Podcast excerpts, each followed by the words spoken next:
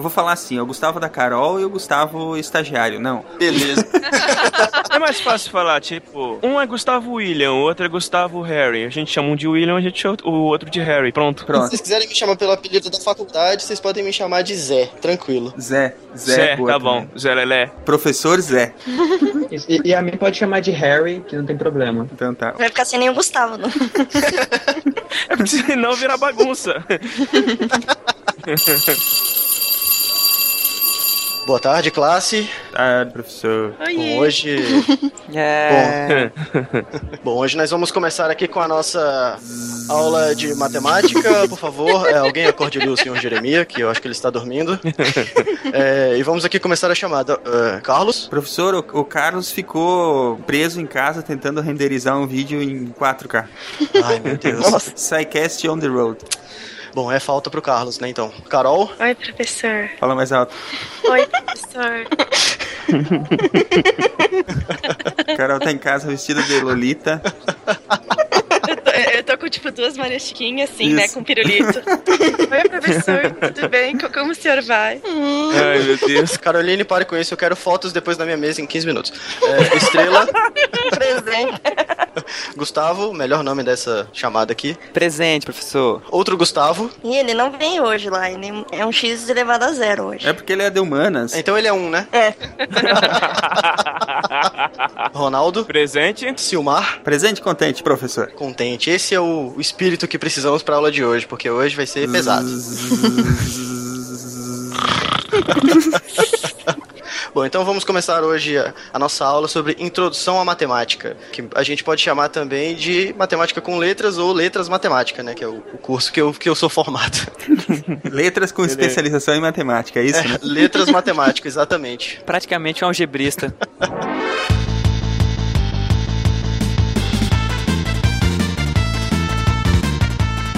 E aí galera, aqui é o Silmar de Chapecó, Santa Catarina e vamos lá, vamos fazer os matemáticos chorarem pelos ouvidos. Isso aí, hoje vai ser, de- hoje vai ser pedreira.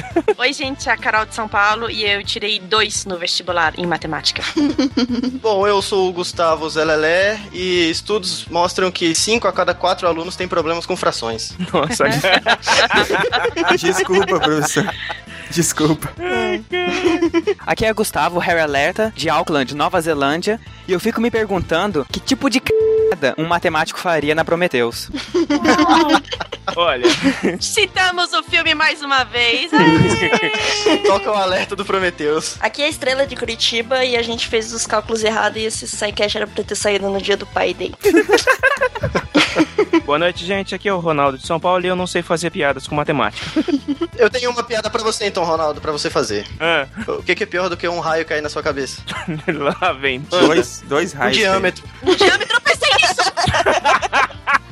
Outra piada. O que, que o, o MMC tá fazendo embaixo da escada? Homem o quê? O MMC Não sei, não sei. Não sei. tá esperando o MDC.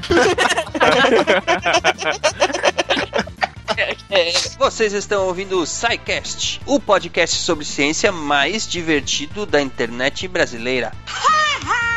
Science World Beach.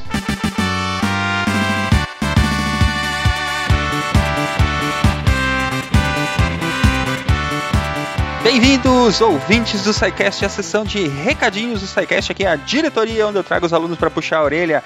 E hoje eu trouxe a Bururu lá do OpexCast para me fazer companhia. Bururu ou Bárbara para os íntimos, né, Bárbara? Exatamente. Olá para todos. É um prazer estar aqui no SciCast. Vamos bater um pequeno papinho aqui na nossa sessão de recados, porque o nosso querido Marcelo Guaxinim esteve lá no OpexCast semana passada, né? Fazendo umas Foi. brincadeiras. Eu tinha que trazer, eu tinha que roubar alguém de lá, então eu fui logo buscar a voz mais bonita, lógico, né? A gente fez um escambo, né? Rolou um escambo aí entre, entre podcasts.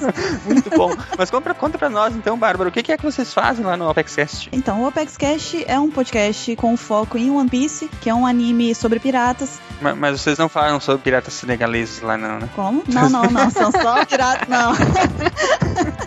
Não, não. São só os piratas lá do, do- de- que tem poder de borracha, tem poder de gelo. São os piratas um pouco diferentes, esses daí. Ah, muito bem. Mas é. Claro que eu não o- vejo One Piece, não, tá? Você não vê, né? Eu sou muito anos 90 pra ver One Piece. Mas então, é, One Piece já tem, inclusive, é, 17 anos já de existência. Eu acho que é um pouco longo pra eu fazer uma maratona. Nada, passa rápido, tá? Mas Isso- são a gente sempre diz 5 que- minutos, não? Não, são episódios de um pouco mais que 5 minutos. Tem uns 25 minutos aí. Nossa senhora. Mas você pode ler o mangá também. O mangá você lê rapidinho. Você Ah. pega lá, vai lendo. Mas tem você for ver, soco em câmera lenta, que nem o do, do Senseiya, não? Não, não, não tem. tem. Tem muito soco, mas não do tipo do Cavaleiro Zodíaco. Também não tem aquele diálogo do Cavaleiro Zodíaco do tipo que eles falam. é, ah, Saori está no, no templo. Aí o Seiya fala, a Saori? Aí o Yoga, está? Aí o Shun, no templo. Aí chega o outro e termina, a Saori está no templo. Eles concluem, sabe? assim? Aí leva 10 episódios pra poder descobrirem que a Saori tá no templo. Isso, e você põe, o- põe o episódio de tocar, você vai tomar um café, quando você volta, chegou o soco pra. Isso, ou é tipo o Dragon Ball também, que o Freeza vai destruir o planeta em 5 minutos e dura 40 episódios, né? Isso. Então, 5 minutos mais longos da história. É, a gente sempre incentiva as pessoas a, a acompanharem One Piece, porque muito embora a história seja muito longa, é, ela é muito rica, tá? Ela tem muita informação, é muito bacana, tem muita referência com algumas coisas que são verdade, que aconteceram, é, tem também muito mistério e tal. E no podcast, é, não só eu, como também o Baruch, o Mr. Kai, o, Mr. 27, só- a gente tem vários outros membros lá, o Ansem também. É, a gente gosta de discutir com as pessoas que são fãs de One Piece, assim como nós, porque, como a gente disse, como eu disse aqui, é, como é uma história muito complexa, tem muitos ainda, muitas pontas soltas ainda na história, atualmente principalmente, que é, muita gente gosta de teorizar a respeito disso. E como a história é muito longa também, muita coisa acaba passando despercebida. Às vezes a gente esquece alguma coisa que aconteceu há 10 anos atrás, né? Então a gente gosta de pegar aí lá no podcast e criar, através dos temas que a gente separa na semana, a gente volta um pouco atrás disso tudo, faz um conceito básico lá de tudo que a gente vai discutir e ainda teoriza. Então muita gente gosta dessa parte aí de interagir com a gente teorizando. tá? Modo Também, Lost né? de tentar amarrar as pontas. É mais ou menos isso. Eu diria que, que o One Piece tá caminhando pra ser um Lost dos animes, tá? É mesmo? Eu, eu vou ousar dizer isso. Ah, eu adorava fazer isso na época do Lost, mas depois sabe, né? É, é como, é. é. como a namorada que te deixa, que te deixa no chão. Olha, eu confesso que eu fiquei muito decepcionada com Lost, viu? Nossa senhora. Porque foi muita. re- Eu dediquei muito tempo teorizando pra É. estar muito errada Demorou muito tempo pra outro, outra série me pegar. Só que só mesmo quando chegou o Breaking Bad, que depois foi final. Eu não difícil. assisti Breaking Bad ainda, viu? É, tem que Não, ver. Eu tô, corro o risco de ter apedrejada aqui, É, mas não tem que ver, é boa. Série é boa. Mas eu pretendo assistir, assim que One Piece deixar. Bem, além de tentar amarrar essas pontas todas aí, o que, que é que mais vocês fazem lá? Porque o, o Opex é também um site, não só um podcast, né? Sim, a gente é um fansite. Atualmente, inclusive, é, a One Piece X é o maior fansite de One Piece da América Latina. E aí a gente tem lá bastante informação. A gente posta no site lá diariamente várias notícias. A gente costuma colocar algumas entrevistas, notícias de jogos que cost- recentemente, por exemplo, tá saindo muito jogo de One Piece. É, então a gente coloca curiosidades também. A gente costuma pegar lá e fazer uma informação um pouco mais aprofundada sobre um personagem. Então, o conteúdo lá, é- a gente costuma abranger tudo. A gente gosta de pegar e, como se diz, é, sugar o máximo que dá da história, que já dá muita coisa pra gente por si só, sabe? Então, assim, lá no site, pra quem gosta de One Piece, com certeza lá tem de tudo e até aplicativo, se quiser brincar, descobrir a recompensa que os piratas lá tem também. Cada um dos piratas de One Piece tem recompensa. A gente criou um aplicativo que a pessoa pode criar a própria recompensa dela. Então, assim, a gente tenta criar um, um- um tipo de entretenimento pros fãs, né? Que não seja só Tem de acompanhar tudo o no mangá. mundo do One Piece. Tem de tudo, isso daí você pode ter certeza. Tem muita gente doida One Piece lá, Muito viu? bem, então os ouvintes do SciCast estão convidadíssimos a irem lá conhecer o PEXCast e o One Piece X, que é o site, né? Onde vocês publicam esse conteúdo todo. E qual é o endereço, a URL? É www.onepcx.com.br. É, One Piece X, no caso aí, é só um E mesmo. One Piece X, no final.com.br. .com.br. Então vamos lá, galera, prestigiem o trabalho dessa turma bacana que estão aí sempre produzindo para quem gosta de anime, principalmente o One Piece, né, Bárbara? Isso aí. Muito bem. E sabe o que mais, Bárbara, que a gente costuma falar na sessão de recadinhos do SciCast? Hum. A gente costuma pedir dinheiro para os nossos ouvintes. Ih, então você escolheu a pessoa errada pra participar hoje. Então, o SciCast, como, como de praxe, é um podcast que não tem formas de monetização e nós temos essa pequena missão de levar a ciência para todas as, as pessoas de forma clara e divertida. E os ouvintes que gostarem deste nosso projeto, eles podem ajudar financeiramente o SciCast a ficar no ar, porque é caro manter os arquivos é, online, né? E Sim. eles podem acessar aí no site www.scicast.com.br, acessando lá, vocês têm a opção doações, vocês podem doar qualquer valor através do PayPal e PagSeguro. Lembrando que o SciCast também tem presença em todas as redes sociais, os links estão aí no post. Então é isso aí, Bárbara. Vamos ao, ao programa de hoje. É sobre matemática. Vamos ver como é que nós nos saímos nessa prova. Foi muito Nossa, difícil. vou muito escutar difícil, isso muito aí. difícil. Vou escutar isso aí porque matemática e eu não, não tenho muita afinidade. Então, Somos dois, vou, vou então. escutar aí.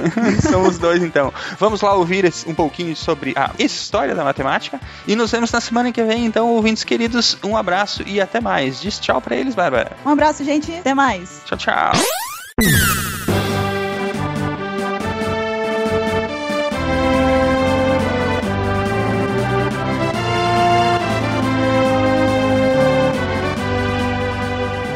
Depois dessas piadas maravilhosas, vamos para a perguntinha da semana. E afinal, matemáticos, a matemática foi inventada ou descoberta? Ai, ai, né? Por que pergunta fácil se pode ser pergunta difícil, né? Aqui é assim, cara.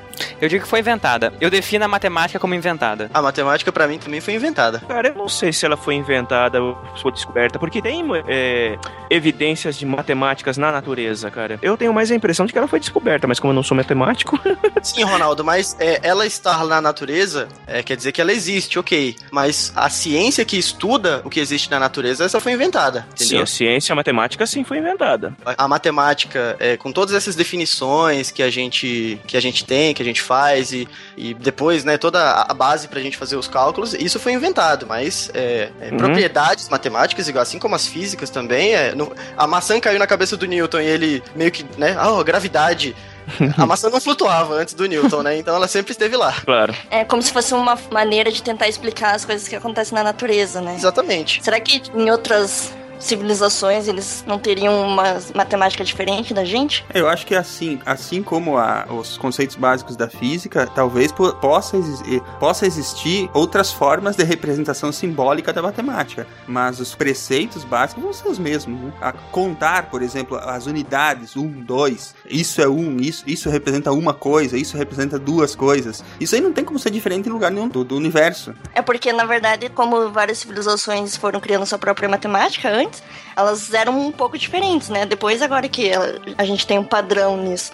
Mas um tinha um conceito que o outro não tinha, o outro contava diferente, o outro tinha uma base diferente. Por isso que ela pode ser realmente inventada, né? Ah, mas tudo bem, mas mesmo, por exemplo, matemáticas com bases diferentes, as, as, as coisas que você pode fazer com elas são as mesmas em, em qualquer. é, Não importa os símbolos que você usa pra representar, né? O objeto de estudo sempre existiu. Agora, com a evolução do pensamento, até com a evolução das civilizações, a matemática ela, ela vai sendo inventada e reinventada, né, a cada civilização e, e também com o passar do tempo dentro da mesma civilização, para que as coisas que sejam descobertas sejam cada vez mais facilmente explicadas, né? É, eu também sou partidário da ideia de que ela foi inventada. É, inventada no sentido de que a gente inventou símbolos pra representar alguma coisa que é, existia de forma natural no mundo, né? Mas acho que vai mais profundo do que só os símbolos, sabe? Tipo, Aham. toda a maneira dele de pensar, de você achar artifícios pra você tentar calcular alguma coisa. Sim, pra pra poder usar, usar Uhum. desse, dessas coisas no, de uma forma prática, né? Você diz, né? É, por exemplo, você Isso. tem algum problema e você precisa resolver ele.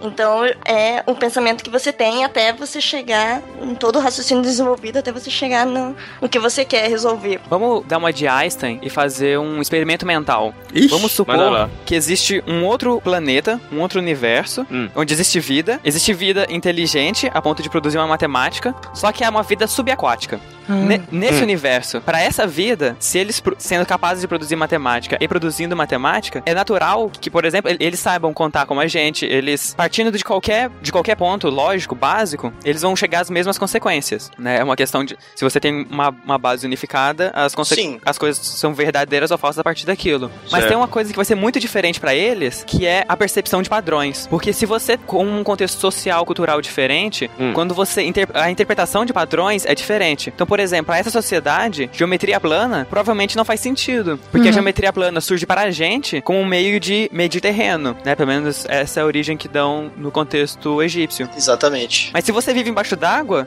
toda geometria tem que ser espacial. A geometria plana é, na melhor das hipóteses, um caso muito particular. E aí, sim, embora todos os teoremas da geometria plana provavelmente são vão ser verdadeiros na geometria que eles criam, a maneira como eles valorizam e a maneira como eles estruturam o conhecimento deles seria diferente. Muito bom. Isso quer dizer que então que a matemática foi inventada ou descoberta dependendo do referencial. Sim, Aí virou um cast de física de novo. depende se você é time Aristóteles ou time Platão. É verdade. Tim Platão, sempre. Bom, eu aprendi que hoje também, agora com o calor, que o Aquaman não sabe calcular a área. Só volume. Só volume. Ele não sabe mesmo.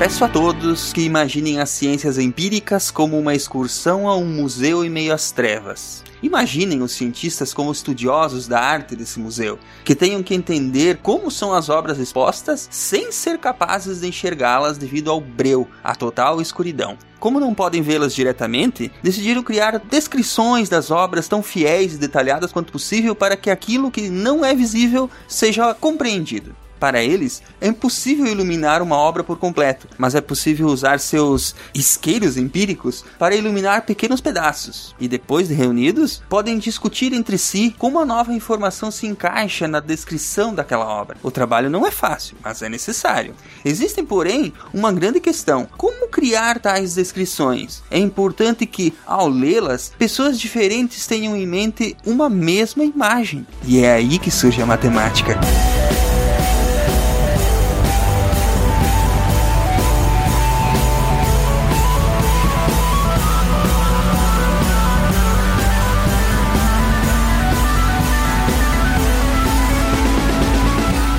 Aí, gente, nós falamos um pouquinho ali atrás que a, a matemática foi inventada ou descoberta. Independente disso, a matemática, o contar, essas pequenas leis que parecem tão naturais pra gente, elas vêm de muito tempo e foram desenvolvidas ao longo da história. Que começou assim que o homem viu que tinha 10 dedos nas mãos ou precisou contar alguma coisa é, desde lá da pré-história. Como é que foi isso, Gustavo? Bom, é, a gente pode começar a contar a, a história da matemática, né? A história dessa maravilhosa ciência aqui, que puxando o saco um pouco aqui pro, pro meu lado. Puxou a sardinha total. né?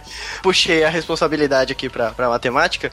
É, a história da matemática, ela nasce junto com a história do próprio ser humano, né? Desde o tempo das cavernas. Desde que o ser humano começou a, a se juntar, né? Se aglomerar em, em tribos e, e essas coisas, é, já teve que nascer a noção de contagem. Então, a criação do- dos números naturais, por exemplo, né? 1, 2, 3, 10, 20, é, vem desde essa época, né? A noção, não obviamente a, a nomenclatura do, do, do conjunto, mas é, essa noção de contagem vem desde a época que o homem não sabia falar, não sabia escrever, porque ele precisava contar quantos dias de chuva, é, precisava contar quantos animais precisava para poder alimentar toda a tribo, é, quantos homens precisava para abater cada animal. Então, é, desde essa época que já existe essa noção de contagem, e eu acho que, que é o marco inicial para poder se falar de matemática, a gente tem que partir desde a pré-história. É, eu acho que a gente pode entender a matemática. né? Uma metáfora que eu gosto de usar é que a matemática é, o, é a atualização do software do nosso cérebro. Porque existem relatos na, na biologia que mostram que, por exemplo, animais, alguns animais têm a capacidade de diferenciar quantidades. É, até mesmo bebês recém-nascidos, eles são capazes de diferenciar três coisas de quatro coisas. Só que nós temos capacidade de diferenciar a distância, uma pequena distância e uma grande distância. Só que chega um momento que, que os nossos cérebros são limitados, né? Todo o processo de evolução, a gente sabe muito bem que não é um, um troço perfeito. E aí entra a matemática, que é a nossa tentativa de dar um passo além a essas nossas limitações neurais. A noção que a gente tem dos números naturais, ela vem mais ou menos dessa época, mas a matemática mesmo, ela começou a evoluir basicamente junto com a, com a evolução da escrita, não foi isso mesmo? Sim, até por conta de você registrar, né, de, de forma escrita ou cuneiforme no, no começo, mas registrar de alguma forma Isso. o conhecimento para que outras pessoas já partam desse conhecimento, realmente foi quando começou a ter a, a evolução do, da matemática em si. É, quando a gente deixou de ser nômade, basicamente, quando começamos a construir cidades, a gente começou a acumular coisas. Estamos falando mais ou menos de Egito 6 mil antes de Cristo. Pouco pouco antes até, mas é, foi no Egito que a matemática evoluiu, na verdade, né? Os primeiros registros de estudar matemática mesmo, enquanto ciência, vem do Egito, muito tempo atrás, tem coisa de 6 mil antes de Cristo, quando os povos começaram a se, a se estabelecer naquela região. Quando os povos egípcios começaram a se estabelecer, né, ali na base do Nilo, é, eles precisavam cultivar, né, porque a terra ali perto do Nilo, como já foi dito no, no SciCast do, do Egito, é, a terra ali é muito fértil, né, então a povoação ali na, na região do Egito começou do Nilo e, e se expandindo. E eles precisavam medir as terras, é, contar as fases da lua para poder é, maximizar a quantidade de cultivo deles, né, para poder maximizar a produção. É pra poder se organizar, né? Conforme as cheias do Nilo e tal. Não podia ser, ah, nossa, aconteceu agora, vamos correr. Exatamente, eles também usa, e eles tiveram que rebuscar o processo deles de, de contas para poder justamente suprir essas necessidades que cultivo e de cheias do Nilo e das áreas também de, de cultivo. E foi aí que a matemática realmente deu o seu primeiro grande passo, tá, que diferencia a matemática muito, muito, muito, muito básica lá da pré-história, já para essa matemática bem mais avançada que os egípcios já faziam. Além do desenvolvimento dos, dos símbolos para os números, né? O que mais que aconteceu de, de interessante aí que a gente possa mencionar sobre esse período antes de avançar para o próximo grande, digamos assim, desenvolvimento, é, ou a próxima grande invenção na, na caminhada da, da matemática? Hum. Foram os egípcios que definiram a- o sistema de numeração decimal. Não foi isso? Além de já terem começado também a mexer com os números binários, que a gente deu uma pincelada no cast de introdução à informática, não é isso? Exato. Os egípcios são o primeiro registro de um, um povo que usa uma, é, o sistema decimal de, de numeração, igual a gente usa hoje. Porque, né, por conta dos 10 dedos da mão. Só que ficava meio inconveniente para eles para calcular números muito grandes. É, isso porque eles usavam. é, não tinha aquele esquema do valor posicional, né? Então, tipo, o 100 era diferente de um 10. Exatamente. Eles usavam símbolos diferentes pra isso. Então, pra você fazer muitas contas, assim, não era tão como pra gente é fácil. Você quer dizer que eles não existiam símbolos correspondentes de múltiplos, é isso? É, é, eles faziam. Cada número tinha um, um símbolo, né? Então, por isso que Aham. pra números muito grandes, pra você fazer contas muito grandes, não era muito fácil pra eles. Os egípcios já tinham o conceito do zero? Não. Não, né? É. Não. Mas apesar disso tudo, data de 1850, né? Um, um- o chamado Papiro de Moscou, né? Que foi Isso. descoberto, uma relíquia arqueológica, e que tem 25 problemas que eram da vida cotidiana, problemas matemáticos que eram da vida cotidiana daquela época, né? Por isso que a gente sabe de muitas dessas coisas em virtude desses resquícios arqueológicos que ficaram por aí, né? Tinha pra calcular a área de pirâmide? é um problema cotidiano. Essa aí, na verdade, quem, quem trouxe essa matemática foram os aliens. Isso aí já tá provado. E quem fez essa matemática permanecer foram os vestibulares. É, é, é, verdade. Pois é, porque você precisa saber exatamente a quantidade de material que você vai precisar, né? Pra você não falar, nossa, faltou uma pedra, vai lá buscar. Exatamente. Faltou uma pedra, vai lá buscar. Pô, ia buscar longe, hein? Porra!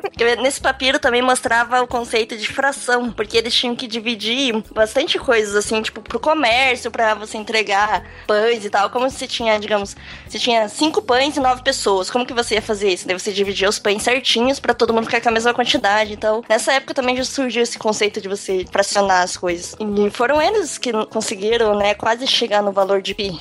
É, aí de- desde essa época já tinha várias aplicações já pro pi, né? De, na verdade, de, de vários problemas que envolviam mais ou menos a, a matemática do pi. É porque eles não conheciam o que era o pi, então pra você calcular a área Exatamente. de um círculo, como que você fazia, né, se você não sabe como é um? Exatamente. Então as primeiras aproximações mesmo foram, vieram dos egípcios também. Acho que eles encontraram um papiro que dizia que o, a área de um círculo que tem um diâmetro igual a 9 era próxima de um quadrado que, que tinha lá do 8. Exatamente. Tipo, eles já tinham essa noção de mais ou menos calcular essa quantidade. Se não me engano, foram eles que chegaram num valor próximo de pedir 3,16 ou 17. Já era bem próximo. Então, passando da parte do Egito, aí nós temos a Babilônia. Só pra gente situar o pessoal, quem, quem gosta de, de acompanhar historicamente como é que foi, foi o desenvolvimento das civilizações, tem a nossa série histórica, né, que passa pelo Egito, Babilônia, passa pela Mesopotâmia, e vocês podem acompanhar por lá como é que foi o desenvolvimento da sociedade. É, A gente tem que lembrar que, que é, conforme a gente fala da história da matemática, a gente fala da história da civilização também, né, como é que ela foi se desenvolvendo, e no meio disso a matemática estava sendo é, pensada também, né? Exato, exatamente. Então, passando da, do Egito, a gente está indo para agora para Babilônia. Só que o sistema de numeração que os babilônicos usavam era bem diferente do nosso. Ao invés de ser base 10, eles, eles usavam, quer dizer, eles usavam a base 10 para números menores do que 60 e para além disso, eles usavam um outro sistema que era de base 60 que usavam os 12 nós de uma mão e os cinco dedos da outra para efetuar as contas com essa base. Cara, você olhando assim, você pensa, cara, isso não faz sentido nenhum, mano, mas para eles funcionava. É, é porque o 60 ele você consegue dividir ele de formas infinitas praticamente, né? É porque o 60 tem vários divisores, exatamente. É, e, e tipo, isso era mais útil, né, pra você usar. Eu, eu apoio a base 60.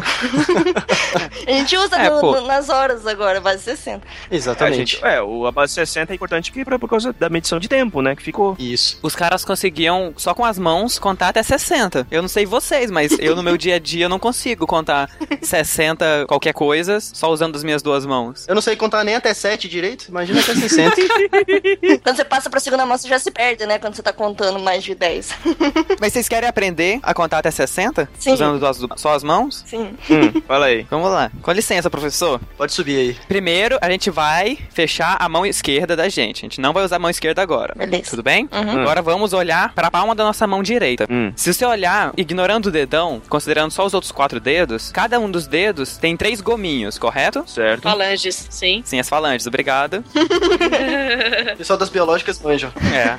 O zero não conta, né? Que zero não é número natural. E aí a gente começa. O um, você coloca o dedão na primeira falange do dedo indicador. Hum. O dois, Uhum. você passa pra próxima falange. Certo. O 3, você passa pra última falange. O 4, você troca de dedo. Aí você continua assim até 12. E assim segue o bonde. Quando você termina, quando você chega no último dedo, você levanta. No- quando você chega no dedo mindinho e termina ele, você levanta um dedo da outra mão e começa de novo. Ah, Ahá! Então, pra cada dedo da mão esquerda é um 12. 12 vezes 5. E aí dá 60. Normalmente dá Caracas, 60. mano. Isso. Eu vi a cotação da tabuada ontem e tava dando 60 mesmo. Não subiu nem, nem abaixou por enquanto. Isso. É, mas é engraçado porque a gente olha pros egípcios e acha meio bobo eles não usarem algarismos posicionais pra escrever os números, mas os babilônios usavam dedos posicionais. Uhum. Dedos de mãos diferentes têm valores diferentes. Eles estão aí muito mais ligados que a gente pra contar. Pena Pois é, o ser humano evolui até esse ponto pros babilônios não usarem o dedão polegar opositor pra fazer conta. Eita. E todo mundo falando mil maravilhas do polegar É. opositor, né? Que mentira.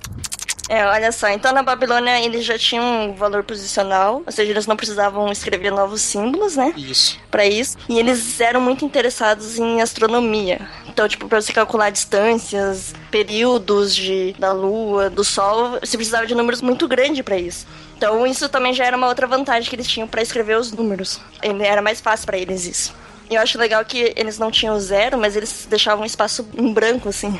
É, apesar que isso dava uma confundida pra contas muito grandes, mas não era lá o melhor sistema do mundo. Uhum. Pra eles funcionava bem quando é, as contas não eram muito complicadas, porque eu tava vendo algumas tábuas babilônicas de conta aqui. É uma tábua gigante, escrita aqueles ninhos. E com alguns pequenos espaços no meio, eu não faço ideia de como é que os caras conseguiam fazer essas contas. Existe um símbolo imponente e majestoso da matemática egípcia que ainda não conseguimos desvendar: a pirâmide. Para mim, parece que poderia haver pirâmides de espelho escondidas na areia do deserto que iriam completar essas formas e fazer octaedros perfeitamente simétricos. Às vezes, no calor reluzente do deserto, quase conseguimos ver essas formas. É a sugestão de simetria escondida nessas formas que as torna tão impressionantes para um matemático. Falta pouco para as pirâmides criarem essas formas perfeitas, mas alguns já sugeriram que outro conceito matemático importante pode estar escondido nas proporções da Grande Pirâmide: a razão áurea. Dois comprimentos apresentam a razão áurea se a relação entre o mais comprido com o mais curto for igual à soma dos dois com o lado mais comprido. Tal razão foi associada às proporções perfeitas de muitas descobertas do mundo natural, assim como no trabalho de artistas, arquitetos e designers através da história.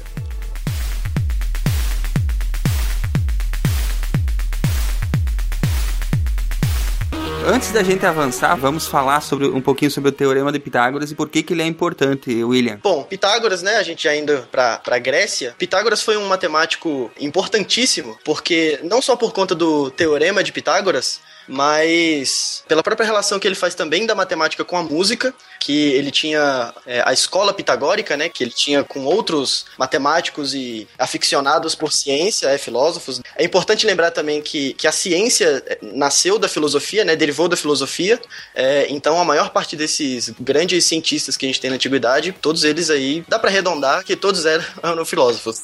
E Pitágoras não só tem o, o, o famoso teorema, que na verdade não foi só ele que desenvolveu, né, mas toda a escola pitagórica é, desenvolveu, mas ele leva o nome porque a escola leva o nome dele. Ele era o orientador do trabalho, cara. Então o primeiro nome é o dele. Exato. Ele era o Maurício de Souza da matemática. Exatamente. boa, boa. Ele era o Edison ali, o Thomas Edison dele. Muito É Edison. verdade. A bodega Mas- era dele, velho. Não tem. É, a, esco- a- a escola, os pitagóricos desenvolveram o teorema e a escola leva o nome dele, logo é uma relação aí de transitividade, né? Passa os créditos para ele. E, mas também é, foram os pitagóricos que, que descobriram a existência dos números irracionais, é, porque ah, os, os babilônios começaram com a, com a noção já de, de números irracionais, mas com tentando aproximar a raiz quadrada de 2. Isso. Só que ficou uma coisa meio. Eles não tinham tanto, é, tanta base para fazer esse tipo de conta. Já os pitagóricos tinham. Então eles descobriram que existiam números que não podiam ser escritos é, na forma de um dividido por outro, entendeu? Então foram os pitagóricos também que, além do famoso teorema de Pitágoras, que também descobriram os números irracionais. É que a divisão deles dava um número é, infinito, né? De você. Isso dava uma dízima não periódica. É. É, Mas é, acho que é importante observar que assim, a matemática grega, eles, verdade, os pitagóricos descobriram que a raiz de 2 era irracional. Mas eles tiveram muito, todo um trabalho de psicólogo ali pra conseguir absorver esse conhecimento. Porque eles eram muito aficionados, eles eram, eram um culto, né, quase Sim, místico. era um culto secreto ali, tinha todo um ritual pra fazer parte, eles tinham é, o símbolo do pentagrama pra poder fazer parte, né? Era tipo um cumprimento secreto ali, era quem a parte de mão secreta. Mas era mesmo. Eles eram meio, parecia uma seita já. De uma sociedade secreta. Era realmente ter- uma seita, tinha essa característica assim. Eles foram os primeiros nerdões que se juntaram, né, pra, pra ficar fazendo nerdice junto sem ninguém ficar julgando. É, e o que acontece? Eles eram tão aficionados em, em- na beleza do universo e em explicar o universo através dos números, que pra eles números na época eram só os inteiros e os racionais, Uhum. que aí o, o primeiro cara, o cara que chegou lá e, e mostrou que havia um número irracional, havia um número que não era fração de nenhum de nenhum de nenhum dois números Inteiros. né, inteiros. Uhum. Passaram o cara na faca. Foi o Ipazo, não foi? Ele foi afogado. Foi. Foi, ele foi. Porque ele queria. Na verdade, acho que desde o, o Pitágoras já viu isso, mas ele deixou quieto porque sabia que ia dar problema, né? Era heresia não existir nenhum número. Quer dizer, ele foi esperto, né? Ele foi esperto. É. É claro. É porque o teorema de Pitágoras ele fala que o, o quadrado da hipotenusa é igual à soma dos quadrados dos catetos. Muita calma Isso. nessa hora. Agora, agora sim. Agora tem que explicar. Agora pode parar tudo e explicar. Você vai falar, é, Harry? Pô, é porque é, né? Tá provado que é. Se provaram, eu acredito, né? Eu acho que os ouvintes não vão ficar satisfeitos só com isso, É não. só sei que foi assim mesmo, cara. Se tiver um matemático ouvindo, ele acabou de morrer.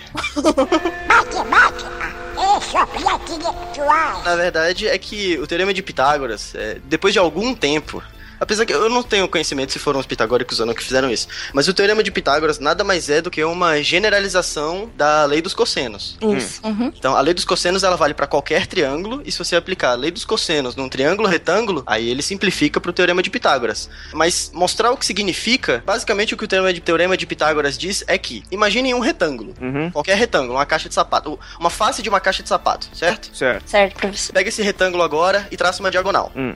Qualquer uma das diagonais. Beleza, ficamos com dois triângulos retângulos. Dois triângulos retângulos. Isso. Cada um desses lados do triângulo retângulo, você vai pegar o lado e terminar de desenhar um quadrado. Então, por exemplo, você vai ter um lado que tá embaixo, certo? A base do triângulo. Certo. Esse lado, você vai pegar e construir um quadrado com ele. Sendo que essa base do triângulo vai ser um dos lados do quadrado. É, ou seja, vai ser, tipo, digamos que seja lá do B, você vai construir um quadrado pra baixo, tem que ser o mesmo a distância, então vai ser o outro B. Exatamente. Hum. Então a gente tem agora um triângulo retângulo, como se fosse em cima do quadrado, né? Só que com as arestas coincidindo. Uhum. Ah. Certo? Agora a gente vai fazer a mesma coisa para os outros dois lados do triângulo retângulo. Então nós vamos ter três quadrados, agora meio que encaixados na forma do triângulo retângulo original. Certo? Perfeito? O que o teorema de Pitágoras diz é que a área do quadrado maior é a soma das áreas dos dois quadrados menores. Tá, o- a área maior que a hipotenusa é o lado do oposto do ângulo reto do triângulo Isso. retângulo, certo? Isso, o quadrado maior ele é oposto ao ângulo reto. Exato. O que o teorema de Pitágoras diz, né, que a soma dos quadrados dos catetos é igual ao quadrado da hipotenusa, nada mais é do que a área do quadrado maior é a soma das áreas dos quadrados menores. Uhum. Por que que isso é importante? Cara, isso tem muitas aplicações, principalmente em engenharia. É, para você descobrir distâncias, você pode descobrir várias distâncias é, com o teorema de Pitágoras e fazendo semelhança de triângulo, por exemplo, para descobrir é, a largura de um rio. É. É, com, com contas relativamente simples dá pra, dá pra calcular esse tipo de Isso era importante na época, então, porque eles usavam provavelmente muito para construção. É, realmente, os gregos usavam muito a matemática na construção civil deles, né? Pros monumentos. E a matemática grega é, tem a, a parte que eu, eu particularmente acho a mais bonita da matemática, que é a razão áurea. Que muitas construções gregas, muitos templos gregos, eles eram construídos todos com as proporções áureas, entendeu? Os gregos já tinham esse conhecimento. Uhum. E que dá pra ver isso também é, no maravilhoso vídeo do, do Donald no País da Matemática. Ele mostra lá vários monumentos gregos e como a, a razão áurea, né, ou a razão de ouro, que, que os gregos chamavam, que isso afeta a- toda a arquitetura grega dessa época. Eu posso até falar sobre essa razão de ouro, né? O que, que, que ela tem de tão especial, ou como é que a gente pode construir ela, né, numa, numa situação normal. Ela tem tudo de especial, é linda. É o que, é o que ela não tem de especial, né?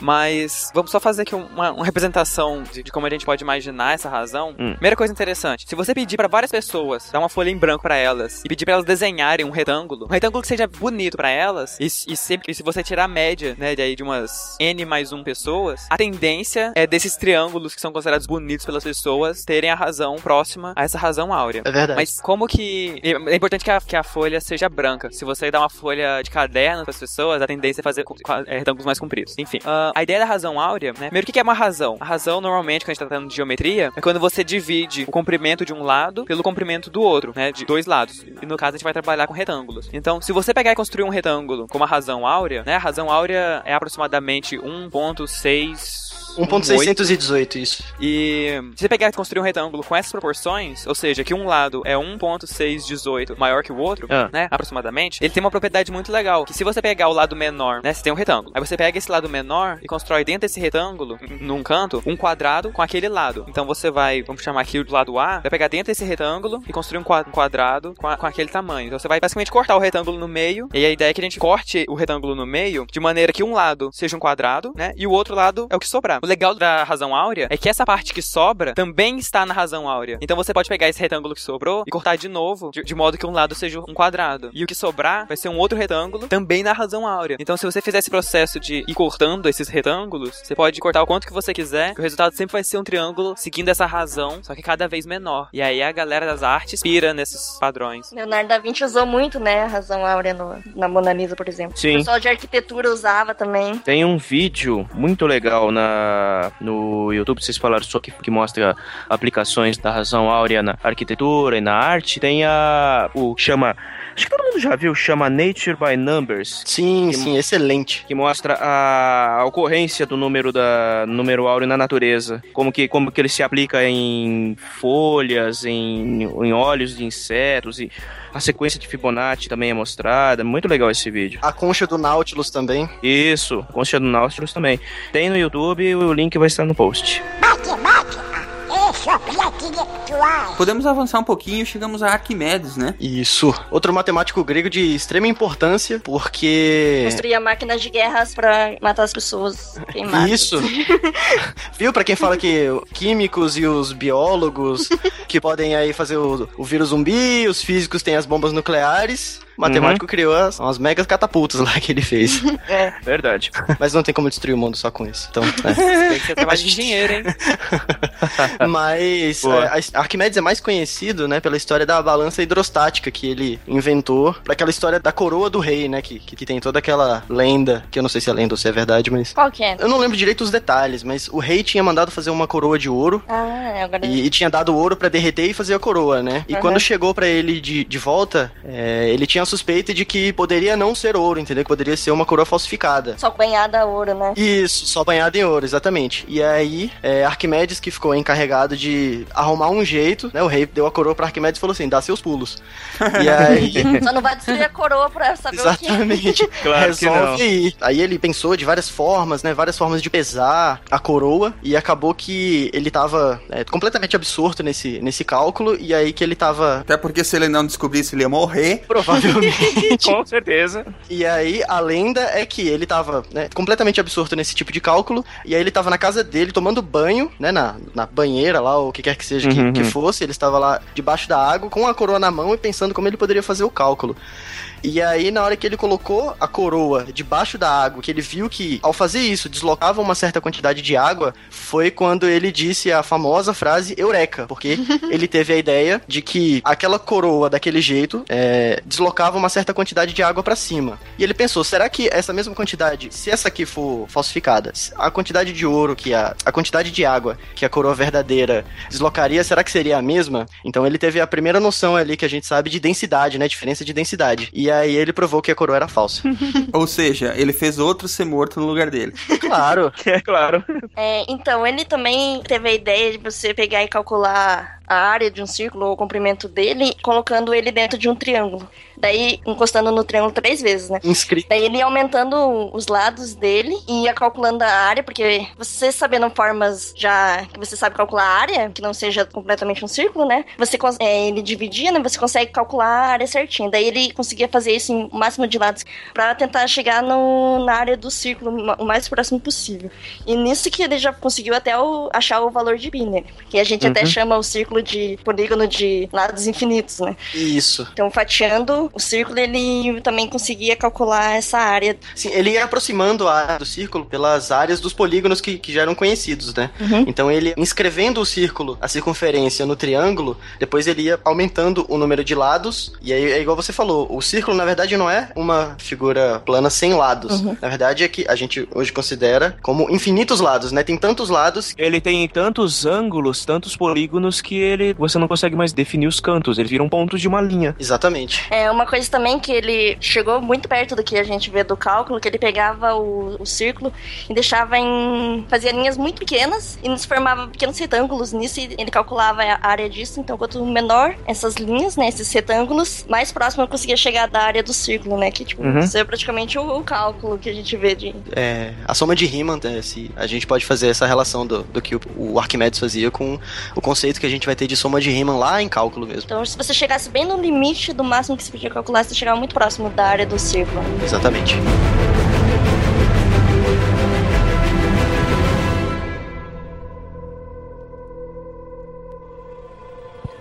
Eu sou um grande fã de Leibniz. Frequentemente, as revoluções na matemática acabam produzindo a linguagem certa para captar uma nova visão. E era nisso que Leibniz era tão bom. A notação de Leibniz, a maneira dele escrever o cálculo, captou a verdadeira essência dele. Ela é a mesma que usamos hoje. A notação de Newton era, para muitos matemáticos, desajeitada e difícil de usar.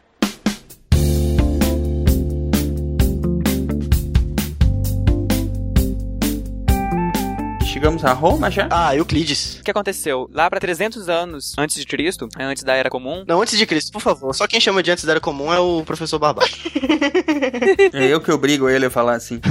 300 anos antes da Era Comum, tinha Euclides de Alexandria. Ele era um matemático, além de matemático, ele trabalhava. Acho que ele trabalhava na biblioteca de Alexandria, inclusive. E aí o grande trabalho dele não foi nem mesmo os teoremas que ele criou ou as ideias matemáticas que ele inventou, mas ele conseguiu fazer um compilado, juntou vários documentos diferentes, vários conceitos, organizou no sentido de unificar a linguagem utilizada, né? E aí ele publicou lá os cinco volumes de um livro chamado Os Elementos, né? Como é escrito por eles, é, ficou conhecido como Os Elementos de Euclides. E esse livro, ou esses livros, né, que eram cinco volumes, eles são provavelmente a base de como a gente entende a matemática hoje, por assim dizer. Porque esse livro sobreviveu, então ele foi um receptáculo para todo esse conhecimento da geometria grega, para sobreviver às eras. E foi um livro que foi muito utilizado, né, durante, durante a história como um livro didático mesmo, né? Você, quando você estava aprendendo geometria, o livro que você tinha que ir atrás eram os elementos de Euclides. Até o século XX ele era utilizado como um livro didático. E eu acho muito legal que esse livro ele começa já fundamentando alguns conceitos da geometria, são os conceitos mais básicos. Por exemplo, a definição de ponto de Euclides. Para Euclides, um ponto é aquilo que não tem partes e nem tem grandeza alguma. Para ele, a linha é uma coisa que tem comprimento e não tem largura. Isso a gente vê na escola hoje. A primeira aula de matemática, o professor vai falar exatamente esses axiomas, né? Isso. Uhum. Dois pontos quaisquer formam uma reta. Essas coisas, Correto. assim, Uhum. bem básicas. e, Tipo, o cara, né, 300 anos antes de Cristo já tinha compilado tudo isso. Ele meio que botou a, a primeira estaca no que a gente vai ter, na noção que a gente vai ter como dimensão, né, depois. Que um ponto é adimensional, uma linha tem uma dimensão, é, um plano é, é bidimensional, então foi com essas definições de Euclides que a gente pode, bem muito depois, começar com essa nossa noção de uma dimensão, duas dimensões, n dimensões. Acho que isso também é importante porque todo mundo que ia pegar matemática pra estudar pegava esses livros e já, já tinha esses conceitos e conseguia partir daí a formar novas fórmulas, novos teoremas e tal. Não precisava pensar tudo desde o início, conseguir definir várias coisas, assim. Ele já pegava dali e começava seus estudos a partir disso. É, exatamente, esses, é, essas definições elas são meio que o verbo to be da matemática, entendeu? A gente sempre começa por aí, é, o ponto de partida para poder estudar coisas mais, mais gerais e, e depois ir especificando cada uma das, das áreas. Vocês viram que esse aí é o exemplo do cara que fez letras aplicadas à matemática. Verdade. Ponte entre gramática e. É porque nessa época tava bombando lá a biblioteca de Alexandria. Então todo mundo ia pra lá pra poder estudar. É, tava bombando, depois ela bombou de... Tava, na verdade, bombou foi depois, né? É, bombou. Mas e aí, quando é que nós vamos começar a falar V, X, L, C, D? Aí que começam letras matemáticas de fato. É. Pessoal, você é formado em que letras? Mas qual? Ah, matemática, então, tudo bem. Roma. Acho que os romanos, eles não tinham muito essa é, prazer de ficar pensando sobre a matemática, sobre as, as coisas lindas que ela faz, não sei o que lá. Eles queriam mais pra aplicação. Eles eram mais práticos. É. É, eles queriam, tipo, aplicações. Eles eram muito militarizados. O dinheiro. Eles queriam o dinheiro. Esses números tudo é pelo dinheiro. A gente é dinheiro e água corrente, é tudo que Romano queria. Exatamente. Porque se a gente parar pra olhar, o aqueduto é um- uma obra de engenharia civil bizarra. Porque você tem que fazer, né? O aqueduto a gente imagina só como uma tubulação, mas os aquedutos romanos são movidos na gravidade, você não tinha bomba. Uhum. Então você tinha que fazer, tipo, um cano, todo feito de pedra, né? vai- né, Você vai ter a construção toda, toda em pedra. E ela tinha que ter a mesma inclinação por quilômetros e quilômetros. Isso. Então você imagina, você fazer a mesma inclinação, nem mais nem menos, durante 5 quilômetros seguidos. Sabe? Ele- Eles merecem o que eles conseguiram. É verdade. É verdade. Apesar de serem engenheiros. É. Assim. Mas e a aplicação do- dos numerais romanos, cara? Bom, foi com os números romanos que eles começaram a escrever números grandes com base nos algarismos, né? Eles foram fazendo. Uhum. É a primeira vez que eles foram escrevendo um número grande como uma soma de números menores. Então a gente tem o I, que vale 1, o V vale 5, aquilo que todo mundo sabe, né? O X vale 10, o L 50, o C vale 100, o D 500 e o M vale 1000. E qualquer número que você queira escrever que não seja nenhum desses já pré-definidos, você vai ter que fazer uma combinação com essas letras que eles definiram, entendeu? Então foi, É. em vez de ter um pictograma para cada número específico, agora eles definiram já não, ó. Se a gente quer 12, então vai ser 10 mais 2. Então a gente usa o que tem o 10 e usa duas vezes o que tem o 1. Mas, Gustavo, a, a numeração egípcia, a numeração babilônica já eram todas assim. Sim, mas eles tinham muito, muito mais. Mas eles não eram por símbolos específicos? Isso, e, e era por símbolo. Tudo bem que a gente pode. é, as letras. Só que eles tinham símbolos pra tudo. Eles não tinham um símbolo que, tipo, colocando um do lado do outro e Isso, somava, é, entendeu? Os, os números romanos, o grande pulo que os romanos deram aqui é que eles escreviam os números já como um, um número como uma soma desses números que eles já pré-definiram, entendeu? Lá no caso dos gregos e dos babilônicos, é, eles tinham muito mais pictogramas. Aqui a gente tem sete pictogramas, né? É, o I, o V, X, L, C, D, M. Mas lá eles tinham é, dezenas de, de pictogramas diferentes para cada número, entendeu? Eles tinham é, um aumento de uma unidade, aí fazia mais um furinho e tal, mas é, o grande pulo que os romanos deram foi, foi esse aqui. E é só por isso que eles estão na pauta, porque eles simplesmente guerra e dinheiro. Mas isso é o que move o mundo, cara. É isso que move o mundo. O que eu acho mais legal dos símbolos romanos, quando comparado com os egípcios e os babilônicos, é que os símbolos romanos são muito mais fáceis de desenhar. Sim, muito Se mais. você olhar aqui, os, os egípcios, tem um que é um sapo. Tem um que é um cara meio sentado, meio de joelho. Aí deve, devia ser um trampo, né? Você fazer ali o calculando a pirâmide. Bom, vamos adiantar um pouquinho, a gente vai lá pra Índia pra falar de um cara chamado Bhaskara. Bhaskara. Na verdade, a gente vai- falar de dois caras chamados Bhaskara. O que por si só já é um tan tan é tan. Um mind blow aqui já. Já, já pra saber que tem dois Bhaskara, geralmente as pessoas não, não lembram, né? Que tem, são, são dois. Todo mundo acha que é só um tio. E ainda ficam achando que foi ele que inventou a fórmula de Bhaskara. Pois é, mas não foi. Mas a gente já Mas vai não falar foi. Sumar? Não, tan tan tan. Vou jogar meu diploma no lixo, então. Ah, meu Deus. Então, a gente teve, né, o Bhaskara 1, 600 anos depois da Era Comum, né, Silmar? Fala direito. Sei bem. Ele foi o primeiro a escrever algarismo da base decimal no sistema indo-arábico, que é o que a gente usa hoje, que dá para arredondar para algarismo zero. Hum, ou seja, o zero foi criado já na Índia como número realmente. Isso. Porque até então existia a noção que eles deixavam um espaço em branco, né? Que a gente comentou mais, é, pra- mais antes. É, só que agora não, agora existe realmente um, sei lá, um símbolo que representa o zero. Símbolo gráfico pro zero, sim. Exatamente.